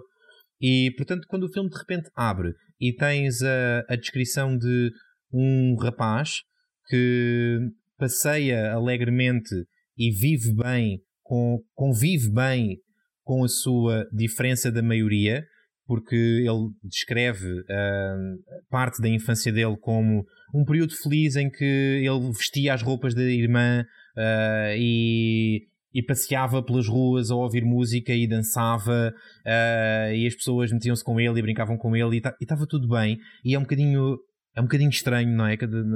Tendo em conta aquilo que, aquilo que tem sido a nossa experiência desde que, desde que estamos vivos e atentos, imaginar uh, o Afeganistão como uma sociedade onde um miúdo pode andar pelas ruas a dançar e a curtir com os seus headphones vestido, de, vestido com, com vestidos de menina. Mas é precisamente isso que, que nos é descrito, é, são essas imagens que nos são transmitidas e é aí que começa a ser desembrulhada a outra dimensão desta, desta história. É que enquanto tudo isto que nós, sobre o qual temos estado a conversar até aqui lhe está a acontecer, uh, ele tem também uma história de, de, fuga de dentro dele próprio para um sítio melhor na, na sua vida. Uh, porque ele começa a sentir, uh, desde muito cedo, parece-me, acho, acho, que não estou não, não enganado aqui, ele desde muito cedo começa a sentir, ok, espera, eu se calhar gosto de rapazes. O, há aquelas cenas, aquelas cenas muito divertidas dele olhar para o póster do Jean-Claude Van Damme ainda, uh, ainda para no, pó, no, no Afeganistão, não é? Os cromos. O Anil Kapoor, não é? Que ah, pois é, Ai, os cromos do, das celebridades das afegãs. Sim, que lhe piscam o olho, não é? Aquela... Não, não, indiano. É capaz os ídolos deles eram os indianos. Ok, dos, okay. Do, do, Bollywood, acho eu. Ok. Um, e, mas sim, esta, esta, é uma, esta é uma parte, é uma parte da história que, que, está lá desde o primeiro momento. Portanto, não é um. Não é um anexo, não é um apêndice, não é uma coisa que de repente se revela lá para o fim, que afinal, olha, afinal também temos esta dimensão. Não, não, isto faz mesmo parte, da, faz mesmo parte do percurso de vida de, desta, desta pessoa. Quando, quando apanhamos, é porque nós vamos vendo de onde é que ele vem, ao mesmo tempo, e nós, nós há poucos, se calhar, bem, claramente não foi preciso porque ela basou, mas eh, não, não abordámos essa dimensão da, da coisa, é que nós vamos também vendo uh, a história agora, enquanto o documentário está a ser filmado. Uh, e de alguma forma os traumas que são reais e fazem parte da personalidade desta, desta pessoa alimentam algumas das decisões que estão a ser tomadas. E há há ali um dilema que tem a ver com, uh, tem a, ver com a identidade e com a aceitação uh, por parte, do, por parte do, do indivíduo que faz a entrevista no contexto da relação que ele tem agora com, com o namorado. O que é que vocês acharam do aspecto, desse aspecto da, da história? Fez sentido uh, ir sendo contada assim de forma intercalada? Viviam bem se o documentário não falasse dessa parte agora? Uh, quero ouvir. Em relação a, a ele ter mentido ao namorado? Ou escondida a verdade, vá? Uh, sim, e em relação ao namorado querer uma certa coisa para a vida dos dois e também para a sua própria vida, uh, ele estar mais hesitante. E que ele sente reticências. Yeah, aqueles, aqueles dilemas que ele tem, uh, aceito o trabalho nos Estados Unidos ou não aceito o trabalho nos Estados Unidos, uh, quero a vidinha de sonho numa casa de campo ou não, estou preparado para ter uma família, estar em paz, ter uma casa. A forma como eles como eles contam isso no documentário, faz-nos. Eu acho que isso é parte do que nos faz ficar agarrados, não é? Para saber qual é o desfecho. Uhum, uhum. E, e, não só, eu, eu, eu vou ser sincera, não estava propriamente focada no desfecho, mas eu achei que foi refrescante ver como. Ou seja, como as, os diferentes percursos da vida dele, não só do, do ponto de vista uh, uh, amoroso ou do interesse sexual dele, uh, se entrelaçam com as experiências pessoais dele, mesmo que não estejam diretamente relacionadas. Ou seja, uh, os medos que ele tem com o namorado não são só uh, os medos que ele tem relativos à, à, à, à, sua homossexualidade, mas são também muitos medos. Uhum. Em relação a ter uma família partida, ou, uhum, uhum. Ou, ou o que é que isso significa para ele, ou os medos que ele tem em relação a nunca, a nunca se sentir seguro uhum, e, ou, uhum, ou, nunca uhum. sentir abertura para falar de certos aspectos traumáticos da vida dele. E depois achei que é ainda mais interessante a forma como uh, este, este ciclo de entrevistas acaba por ser quase sentimos que estamos a, a ver as sessões de terapia dele, uhum. de, de de, de ele a perceber, ok, há certas coisas que eu nunca tive coragem de contar, mas tenho que começar-me a abrir em relação a isto, tenho que começar a expor esta verdade, porque isto é importante ser dito, não é importante só para mim, é importante para as pessoas com quem, com quem que lidam comigo, e se calhar é importante também para as outras pessoas no mundo em geral saberem e perceberem o, o que é que acontece para uma, uma pessoa chegar dá este ponto. Uhum, uhum. É, é, é, curioso, tu agora estava a ouvir-te com muita atenção e, e suscitaste-me uma dúvida. Um, quero saber a opinião das duas em relação a isto. O, o, o indivíduo uh, aceita fazer o documentário. Há ali uma certa hesitação no início, se bem me lembro. Um, acho, acho que na primeira entrevista de todas ele diz uh, quer parar. Uh, se calhar retomamos isto para a semana ou assim, mas ainda não me sinto preparado. Quero parar por agora. E, e entretanto, pronto, e entretanto a história desembrulha-se e ele, ele revela tudo e mais alguma coisa. E eu penso, na sequência do que, do que estavas a dizer, Rita, que há uma catarse, há uma catarse qualquer, não é?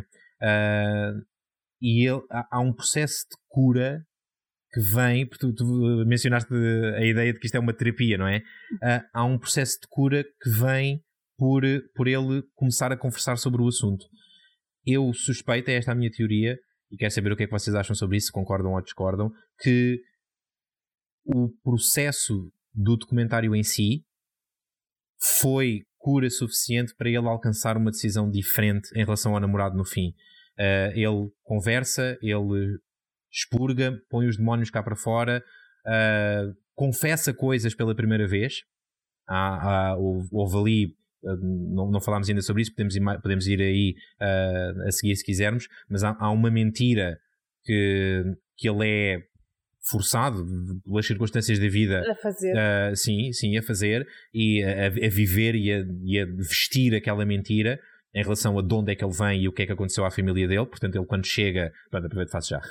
ele quando chega definitivamente à Dinamarca, disse bem? A Dinamarca, Sim, acertei, não, acertei não, pela primeira vez.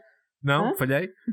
Ah, não sei o que é que a, a mentira, dizer. a mentira, a grande mentira que ele, que ele dá ao mundo para ser aceito como refugiado é quando ele chega de, de avião à Dinamarca. Ok, exato. E é, e é a partir daí que depois, bem, é integrado, uh, acaba por ir para uma escola, tem, tem, tem uma assistente que, lhe, que, pronto, que, que o ajuda e, e este documentário é o primeiro momento em que ele revela publicamente que sim, aquilo que eu contei a toda a gente era algo que eu precisava de ter contado, mas era uma mentira. E eu acho que. Mas Pedro, vou-te interromper força, força. para contextualizar. Ele, ele não diz esta mentira de cabeça própria. Eles pagam muito dinheiro, uhum, uhum. é de tráfico humano, sim, sim, sim, sim, que é do género engraçado porque este este filme consegue vilanizar e desvilanizar ao mesmo tempo as redes de tráfico humano, Yeah. porque efetivamente esta rede de tráfico humano salva aquela vida. Yeah, yeah, yeah. Ah, não, e eles recebem, ah, recebem muito dinheiro e dizem: Tu tens este bilhete de avião e a tua história vai ser esta. E tu, quando chegares a Copenhaga, vais destruir o teu bilhete, vais destruir o teu passaporte. Exato, aliás, exato. vais destruir o teu passaporte e tu vais dizer esta história. Vais dizer ah, ah, que és um refugiado do Afeganis- do Afeganistão e que a tua família está toda morta. Yeah. E a brutalidade disto é enorme. Eu, eu, eu, eu, para esta altura do filme, já tinha, já tinha chorado pelo menos uma garrafa de um litro e meio de água. mas, mas quando ainda chego ao final do filme e ainda, ainda levo com isto, ah, é, é enorme. Depois é o peso que ele carrega para, para o resto da vida desta mentira, que é a mentira que ele tem que toda a gente tem de dizer a toda a gente que a família dele está morta Yeah. ah, e que ele não tem família. É, é. Mas eu acho que ele, a certa altura, uh, contou a verdade ao- a um ex-namorado e depois, uh, quando eles discutiram, ele utilizou isso contra ele, não foi? O namorado, sim, sim. Pronto. Faz, faz, sim, faz disso uma, uma arma de arremesso e, e pronto. A tua vida é uma mentira porque tu mentiste em relação à tua família. A tua família está viva, tu não és nenhum coitadinho porque a tua família isso é está que- viva. Ele não contou logo ao novo namorado, não foi? O novo namorado soube disto à medida. Quer dizer, eu não percebi bem se o documentário foi feito. Oh, Pedro, tu estavas a perguntar se, se, se, uh, o documentário fez-lo uh, mudar de ideias, Uhum, mas tu uhum. achas então que o documentário foi feito ao ritmo da vida dele? Não achas que foi feito depois daquelas decisões já terem sido todas tomadas? Ah, eu acho que por, por um motivo, porque ok, eu acho que acho que o documentário foi filmado antes da decisão ter sido tomada. Ahm, ou durante o processo da, da decisão ter sido tomada, porque há uma primeira entrevista, é assim que o documentário abre, né? Há uma primeira entrevista que ele interrompe. Ah, e aliás, nesse momento, ah, a história que ele conta é de que a família dele está toda morta. Mais à, Sim. mais à frente, ele começa a falar da família e é o entrevistador, o realizador do documentário, que lhe diz: Então, mas espera lá, tu já me tinhas dito que, que a, tua Não família, estava. que a tua família estava toda Uhum. morta. Portanto, ah, ele, ele revela a verdade a meio do processo. E. Mais ou menos. Eu interpretei de forma diferente. Uhum. Uh, eu interpretei como um, o realizador, ou seja, ele quando começa a dizer uh, esta é a minha história, eu escrevia todo no livro, a história que ele está a referir é a história dele inventada. tipo, tem- yeah, a versão oficial, não é? Exatamente, a, versão- a- a história que ele tem toda escrita e que escreveu ah, ah, ah, toda num livro e que já quase não consegue ler aquilo é, é a história oficial que ele se tinha que lembrar, porque obviamente a história verdadeira ele lembra-se sempre. Uhum, uhum. Um, e dá-me ideia que há aí um, um certo enganar da- audiência propositado, ou Ok, seja, que, ok. que já se sabe que, ah, ah, que aquela história não é verdadeira, Uhum. que a história que ele vai contar agora é que vai ser a história verdadeira, Ok. ah, mas eles começam exatamente, porque é muito mais interessante uma história contada, Sim, claro. contada desta forma, começam com esta é a minha história e a minha família está toda morta. Sim, bem, mas em, em todo, em todo o caso, acho que isso não, acho, acho que isso não, não modifica muito daquilo que, que eu- acho que sim, acho, sim, estou contigo. É- essa é certamente uma possibilidade, Ah, mas de qualquer modo, para uma coisa é ele abrir o jogo com as pessoas mais próximas dele.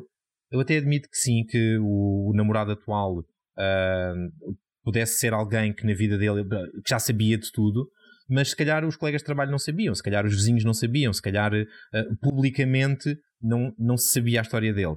E eu acho que ah, disponibilizar-se para conversar publicamente sobre o assunto, porra, fazerem um documentário sobre ele, não é?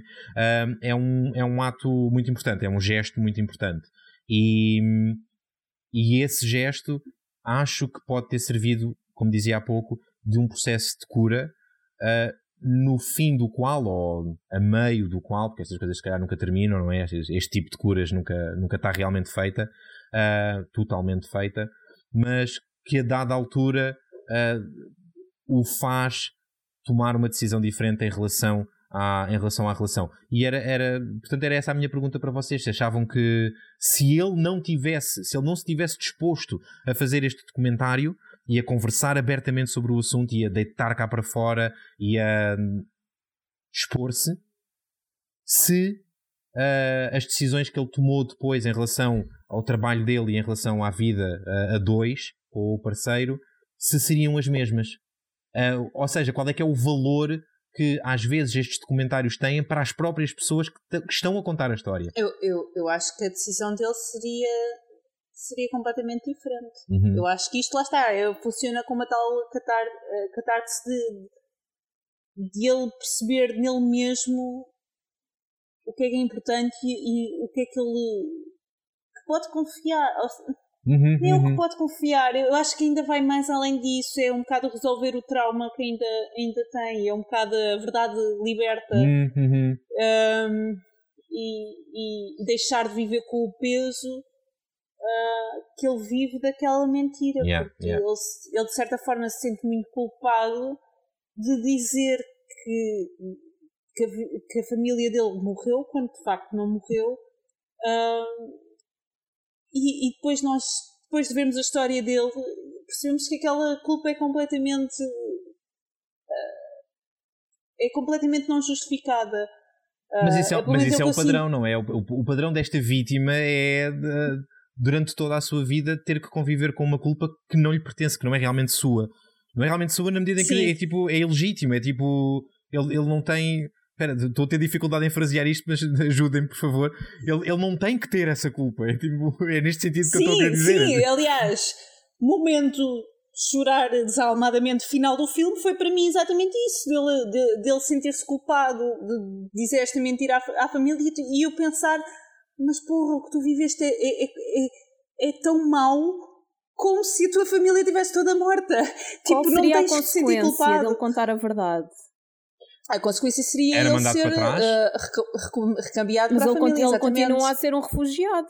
Só lá para a família estar vivo não, ou morto, é um uh, refugiado, não é? Não, porque ele, ele, sim, mas ele, neste caso, na altura em que ele chegou à Dinamarca, era menor e, portanto, o que aconteceria era eles voltarem a enviar, enviar para, para Iam enviar um menor de volta.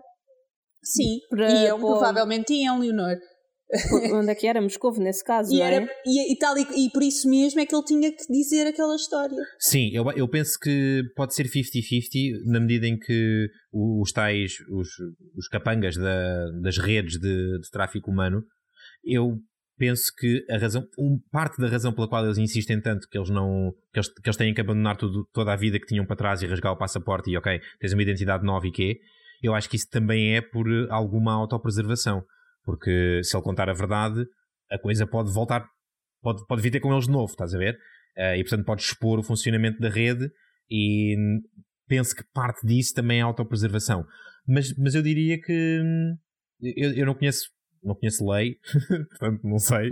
Nunca... Muito menos as da Dinamarca. Exato, portanto não, não, não sou esta. Em 1990 e Sim, não coisa. vou ter a pretensão de esta semana ser um especialista em lei de imigração dinamarquesa de 1995, mas, mas acho que quanto mais não seja porque, porque é, o, é o que me parece que faz sentido, é que se a lei não fosse aquilo que me parece ser, então não havia uma insistência tão grande em ele não contar a verdade, estás a ver? É um bocado isto. E outra coisa, se, se, uh, se, estás num, se és um, um refugiado que ainda por cima já tentou sair do país e não foi bem sucedido, estarás disposto a arriscar?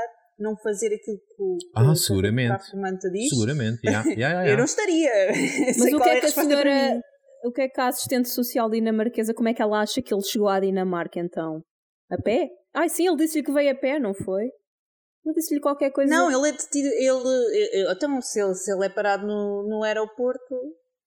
Uh, eu não sei ao certo qual é os. Já não me lembro. Do, eu acho que eles não, não especificam não, os detalhes. Se calhar não, não interessa, não é? Não sei. Mesmo para.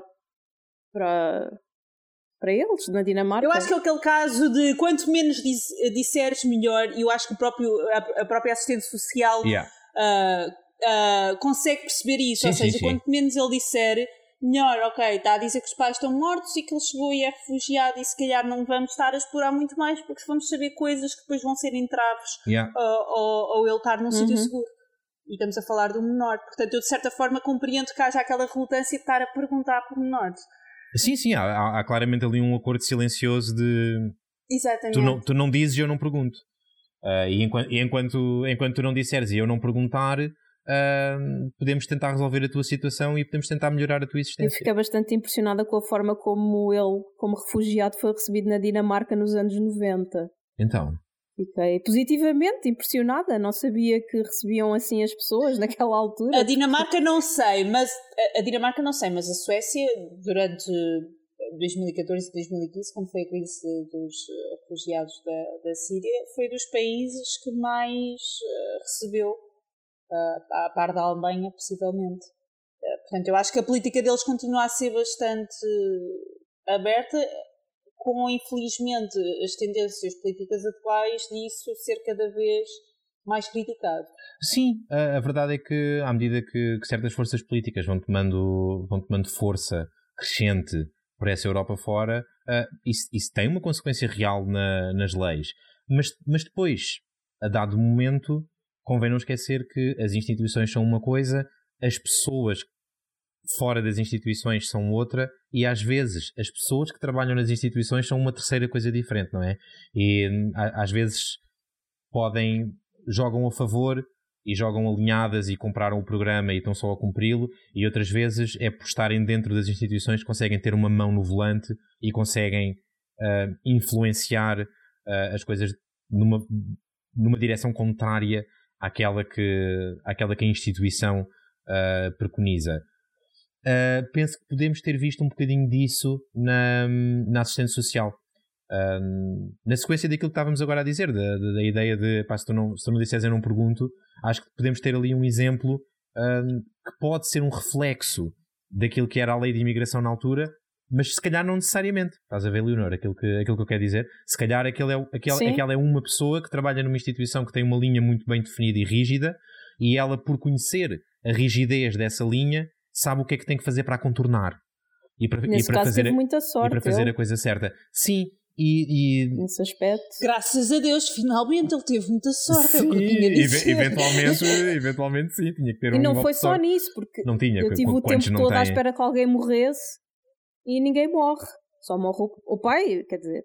Eu, eu achei para aí duas ou três vezes que a mãe ia morrer, achei que as irmãs iam morrer. Não, a, a- a tristeza, a, depois- tristeza da- a tristeza do quão errada a tua afirmação está é que toda a gente morre. Ahm, Está bem, não, mas não, não. O, que- o que- o que eu quero dizer o que eu quero E dizer a outra tristeza é que não é por, por não morrerem, eh, e neste caso, lá está, foi aquilo que eu, que eu disse: tipo, a tua família não morreu toda, não, não invalida que aquilo que tu passaste para Pois chegar.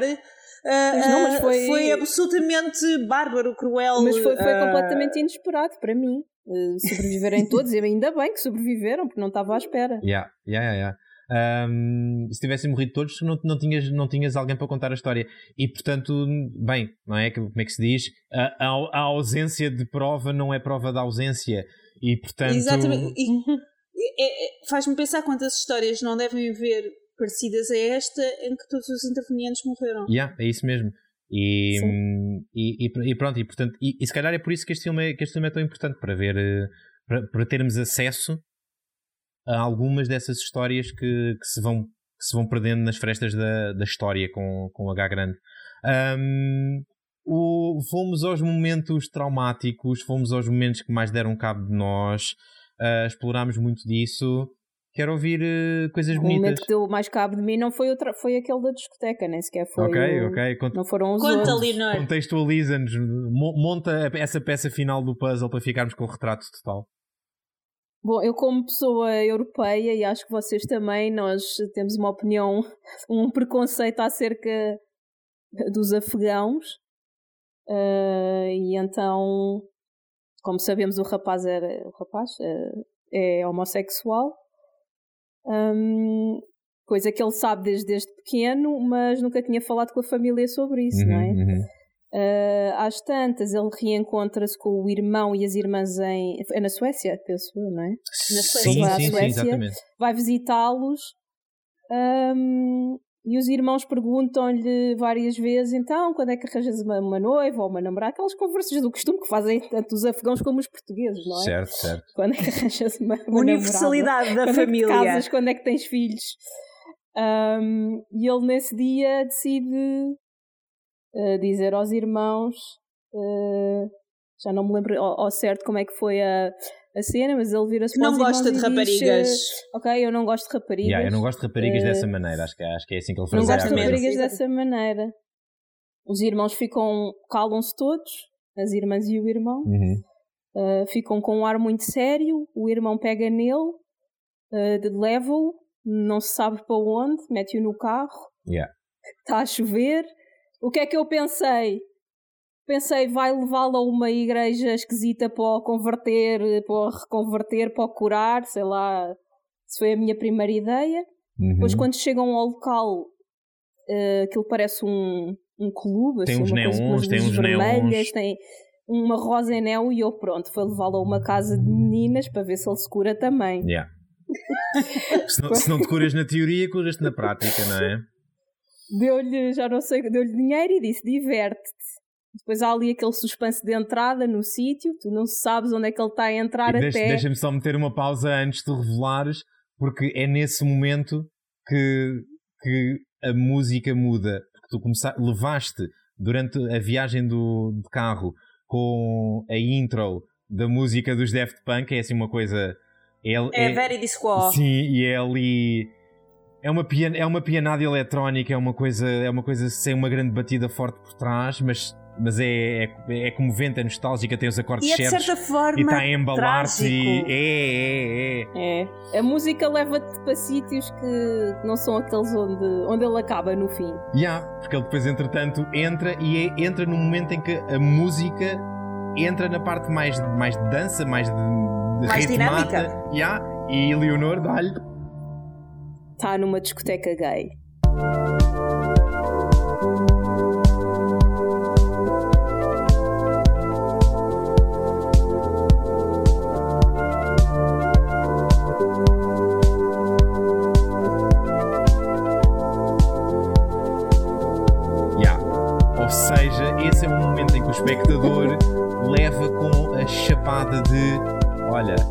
Mais aceitação do que tu pensas em sítios onde não pensavas que havia. Quando é que eles lhe dizem nós sempre soubemos? Eu acho que é na sequência disso. Não, não, é, é, acho que sim, acho que sim. Tens um feedback outra vez para, para, para ele abraçar as irmãs a dizer nós Ah, sempre- depois nós sempre disso, não Sim, é? sim, tipo sim. um, patra- um back coisa, né? Yeah. Como é que se chama? Sim. Um flashback. Um flashback, sim.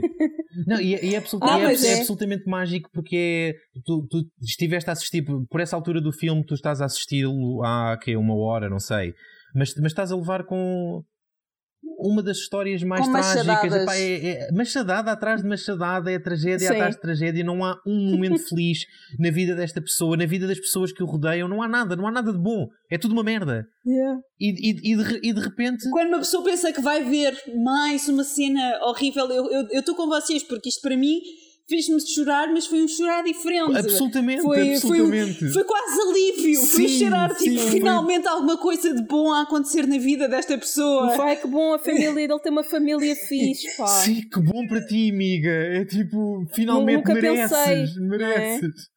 E, e é, e, é, e é engraçado porque é de- desde o início do filme que tu, pelo menos eu senti que é tipo, ok, no meio desta tragédia toda, o facto de tu seres gay vai ser a estocada final. É tipo, isto, isto, isto vai ser o prego final no, no teu caixão. Isto, é isto que te vai enterrar e que vai, e que vai ac- acabar com qual- qualquer esperança de uma, de uma vida potencialmente feliz.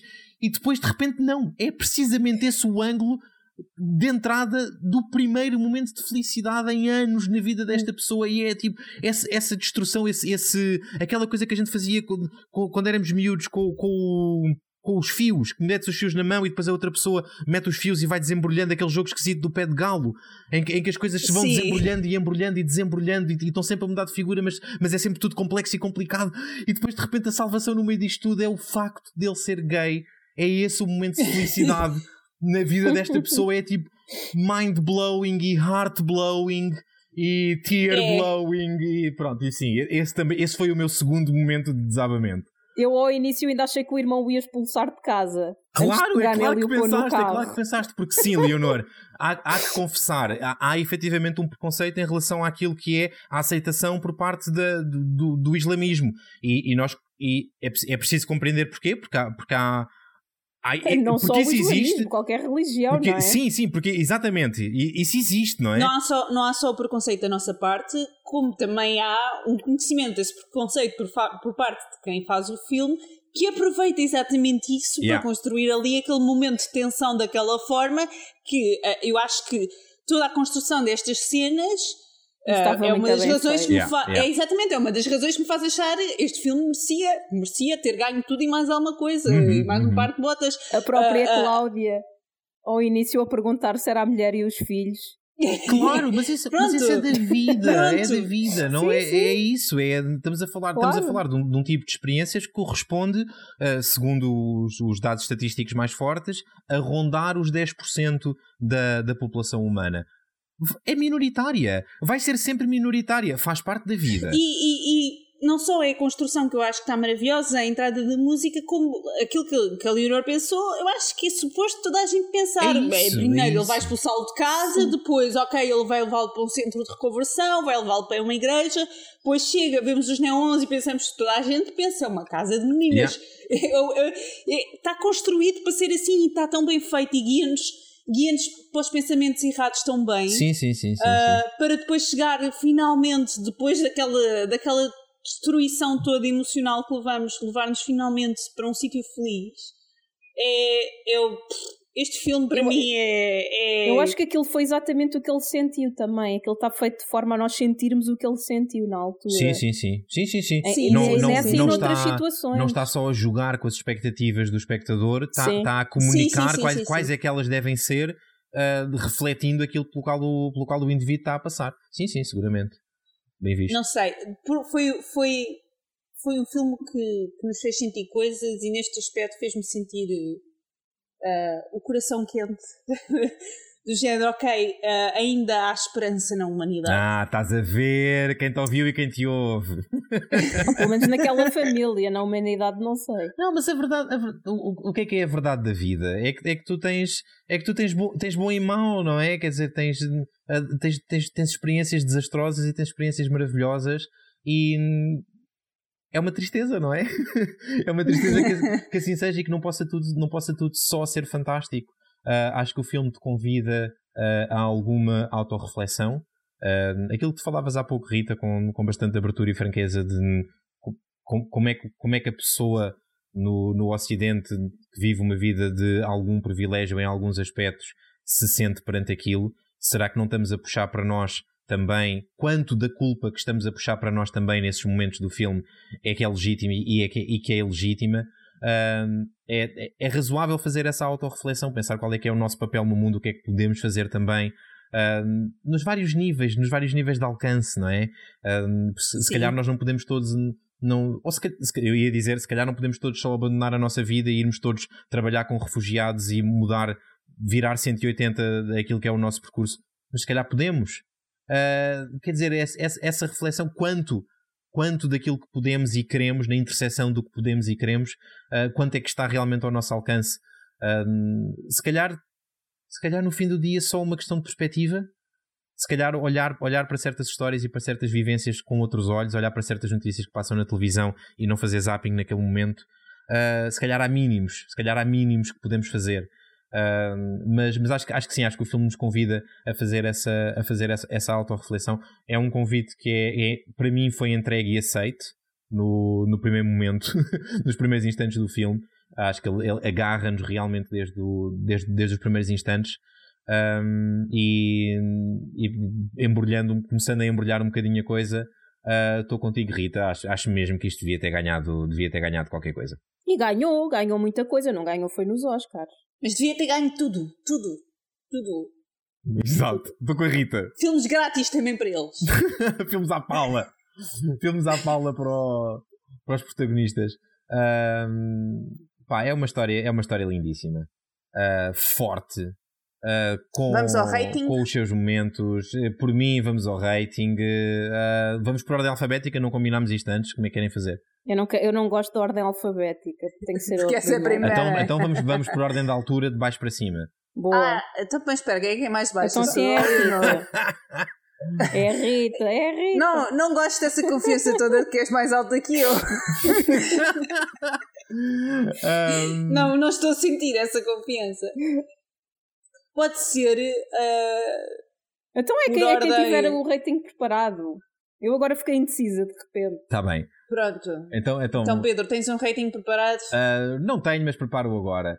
Ahm, por, eh, pela importância do filme, por, eh, pela qualidade da animação, pela originalidade de alguma maneira, ahm, pela capacidade de me fazer sentir coisas, de, de me fazer chorar, de me fazer chorar nos dois espectros opostos da, de- das coisas que fazem, que fazem a pessoa chorar. Sim, ah, obrigado, Rita. Estava-me a- Estava-me a faltar uma palavra para as coisas que nos fazem chorar. Sim, emoções, obrigado. Um, é assim que o filme deixa a pessoa, deixa a pessoa tão abananada que a pessoa se esquece das palavras.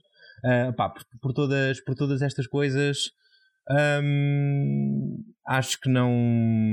Acho que não, não me caem os parentes na lama. Eu dou um 9,5 a este filme. É um filme brutal. Eu, eu vou ainda mais longe, que é dizer, eu não sei como é que este filme podia ser melhor do que é. Portanto, eu vou dar abertamente o 10. Isto entrou diretamente no- nos filmes da minha vida. Eu, eu queria fazer um parênteses que o, o ano passado o Spotify disse que a música do filme da minha vida era o Verity Squad dos Daft Punk, de maneira que quando a música começou a tocar eu reconhecia imediatamente. Ah, então foi isso, Ah, Rita. e- é é, esse- é esse o meio por assim- cento. Não, o, o meio ponto de diferença é de repente aquilo era acerca de ti, foi aquele soco no estômago. Não, não, pelo contrário. Eu vi a música a ser utilizada ali e pensei, não, eu estou completamente. Ah, ah, aceito completamente que isto não é a música da minha vida, Oh, uau. isto é a música da vida desta Oh, pessoa. uau! Ah, ah, ah, concordo a 100%. ah, este filme para mim não, não. Eu não consigo pensar em nada e que pensa, ah, este filme devia ter sido melhorzinho ali. Não. Como, como tu disseste, fez-me chorar nos espectros opostos de, de, de emoções. Uhum. Ah, e, e, e acho que é um filme com uma mensagem muito importante. Ah, e certamente entrou, quando eu vou pensar. no- Então, Rita, quando me perguntarem qual é o teu filme preferido, este certamente me vai aparecer na cabeça como entre alguns que eu gosto muito.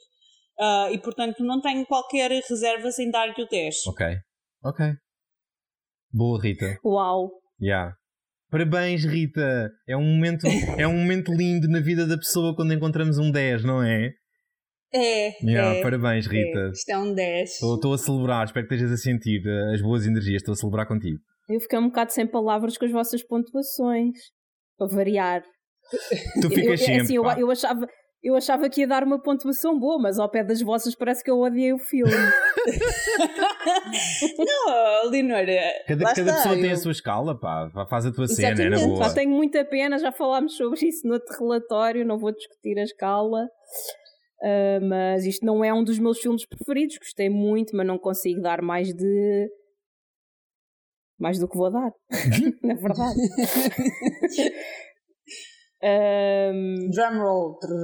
7.9. Que? Tu não tens alma, tu não tens coração. Rua daqui. Nós, nós sabemos, nós temos escalas diferentes. Nós temos escalas diferentes. Vocês têm escalas, uma escala para cada coisa. Eu tenho a mesma escala para tudo. Portanto, na escala de tudo, de todos os filmes que eu já vi, não consigo dar mais do que isto. Ok. Não ok. é? Gostei muito. Gostei sim, muito. Senti imensas coisas. Chorei, não ri. ah, naturalmente. Uhum. Um, mas não é um dos meus filmes preferidos, não está no meu top 10, não sei se está no meu top 20, portanto não.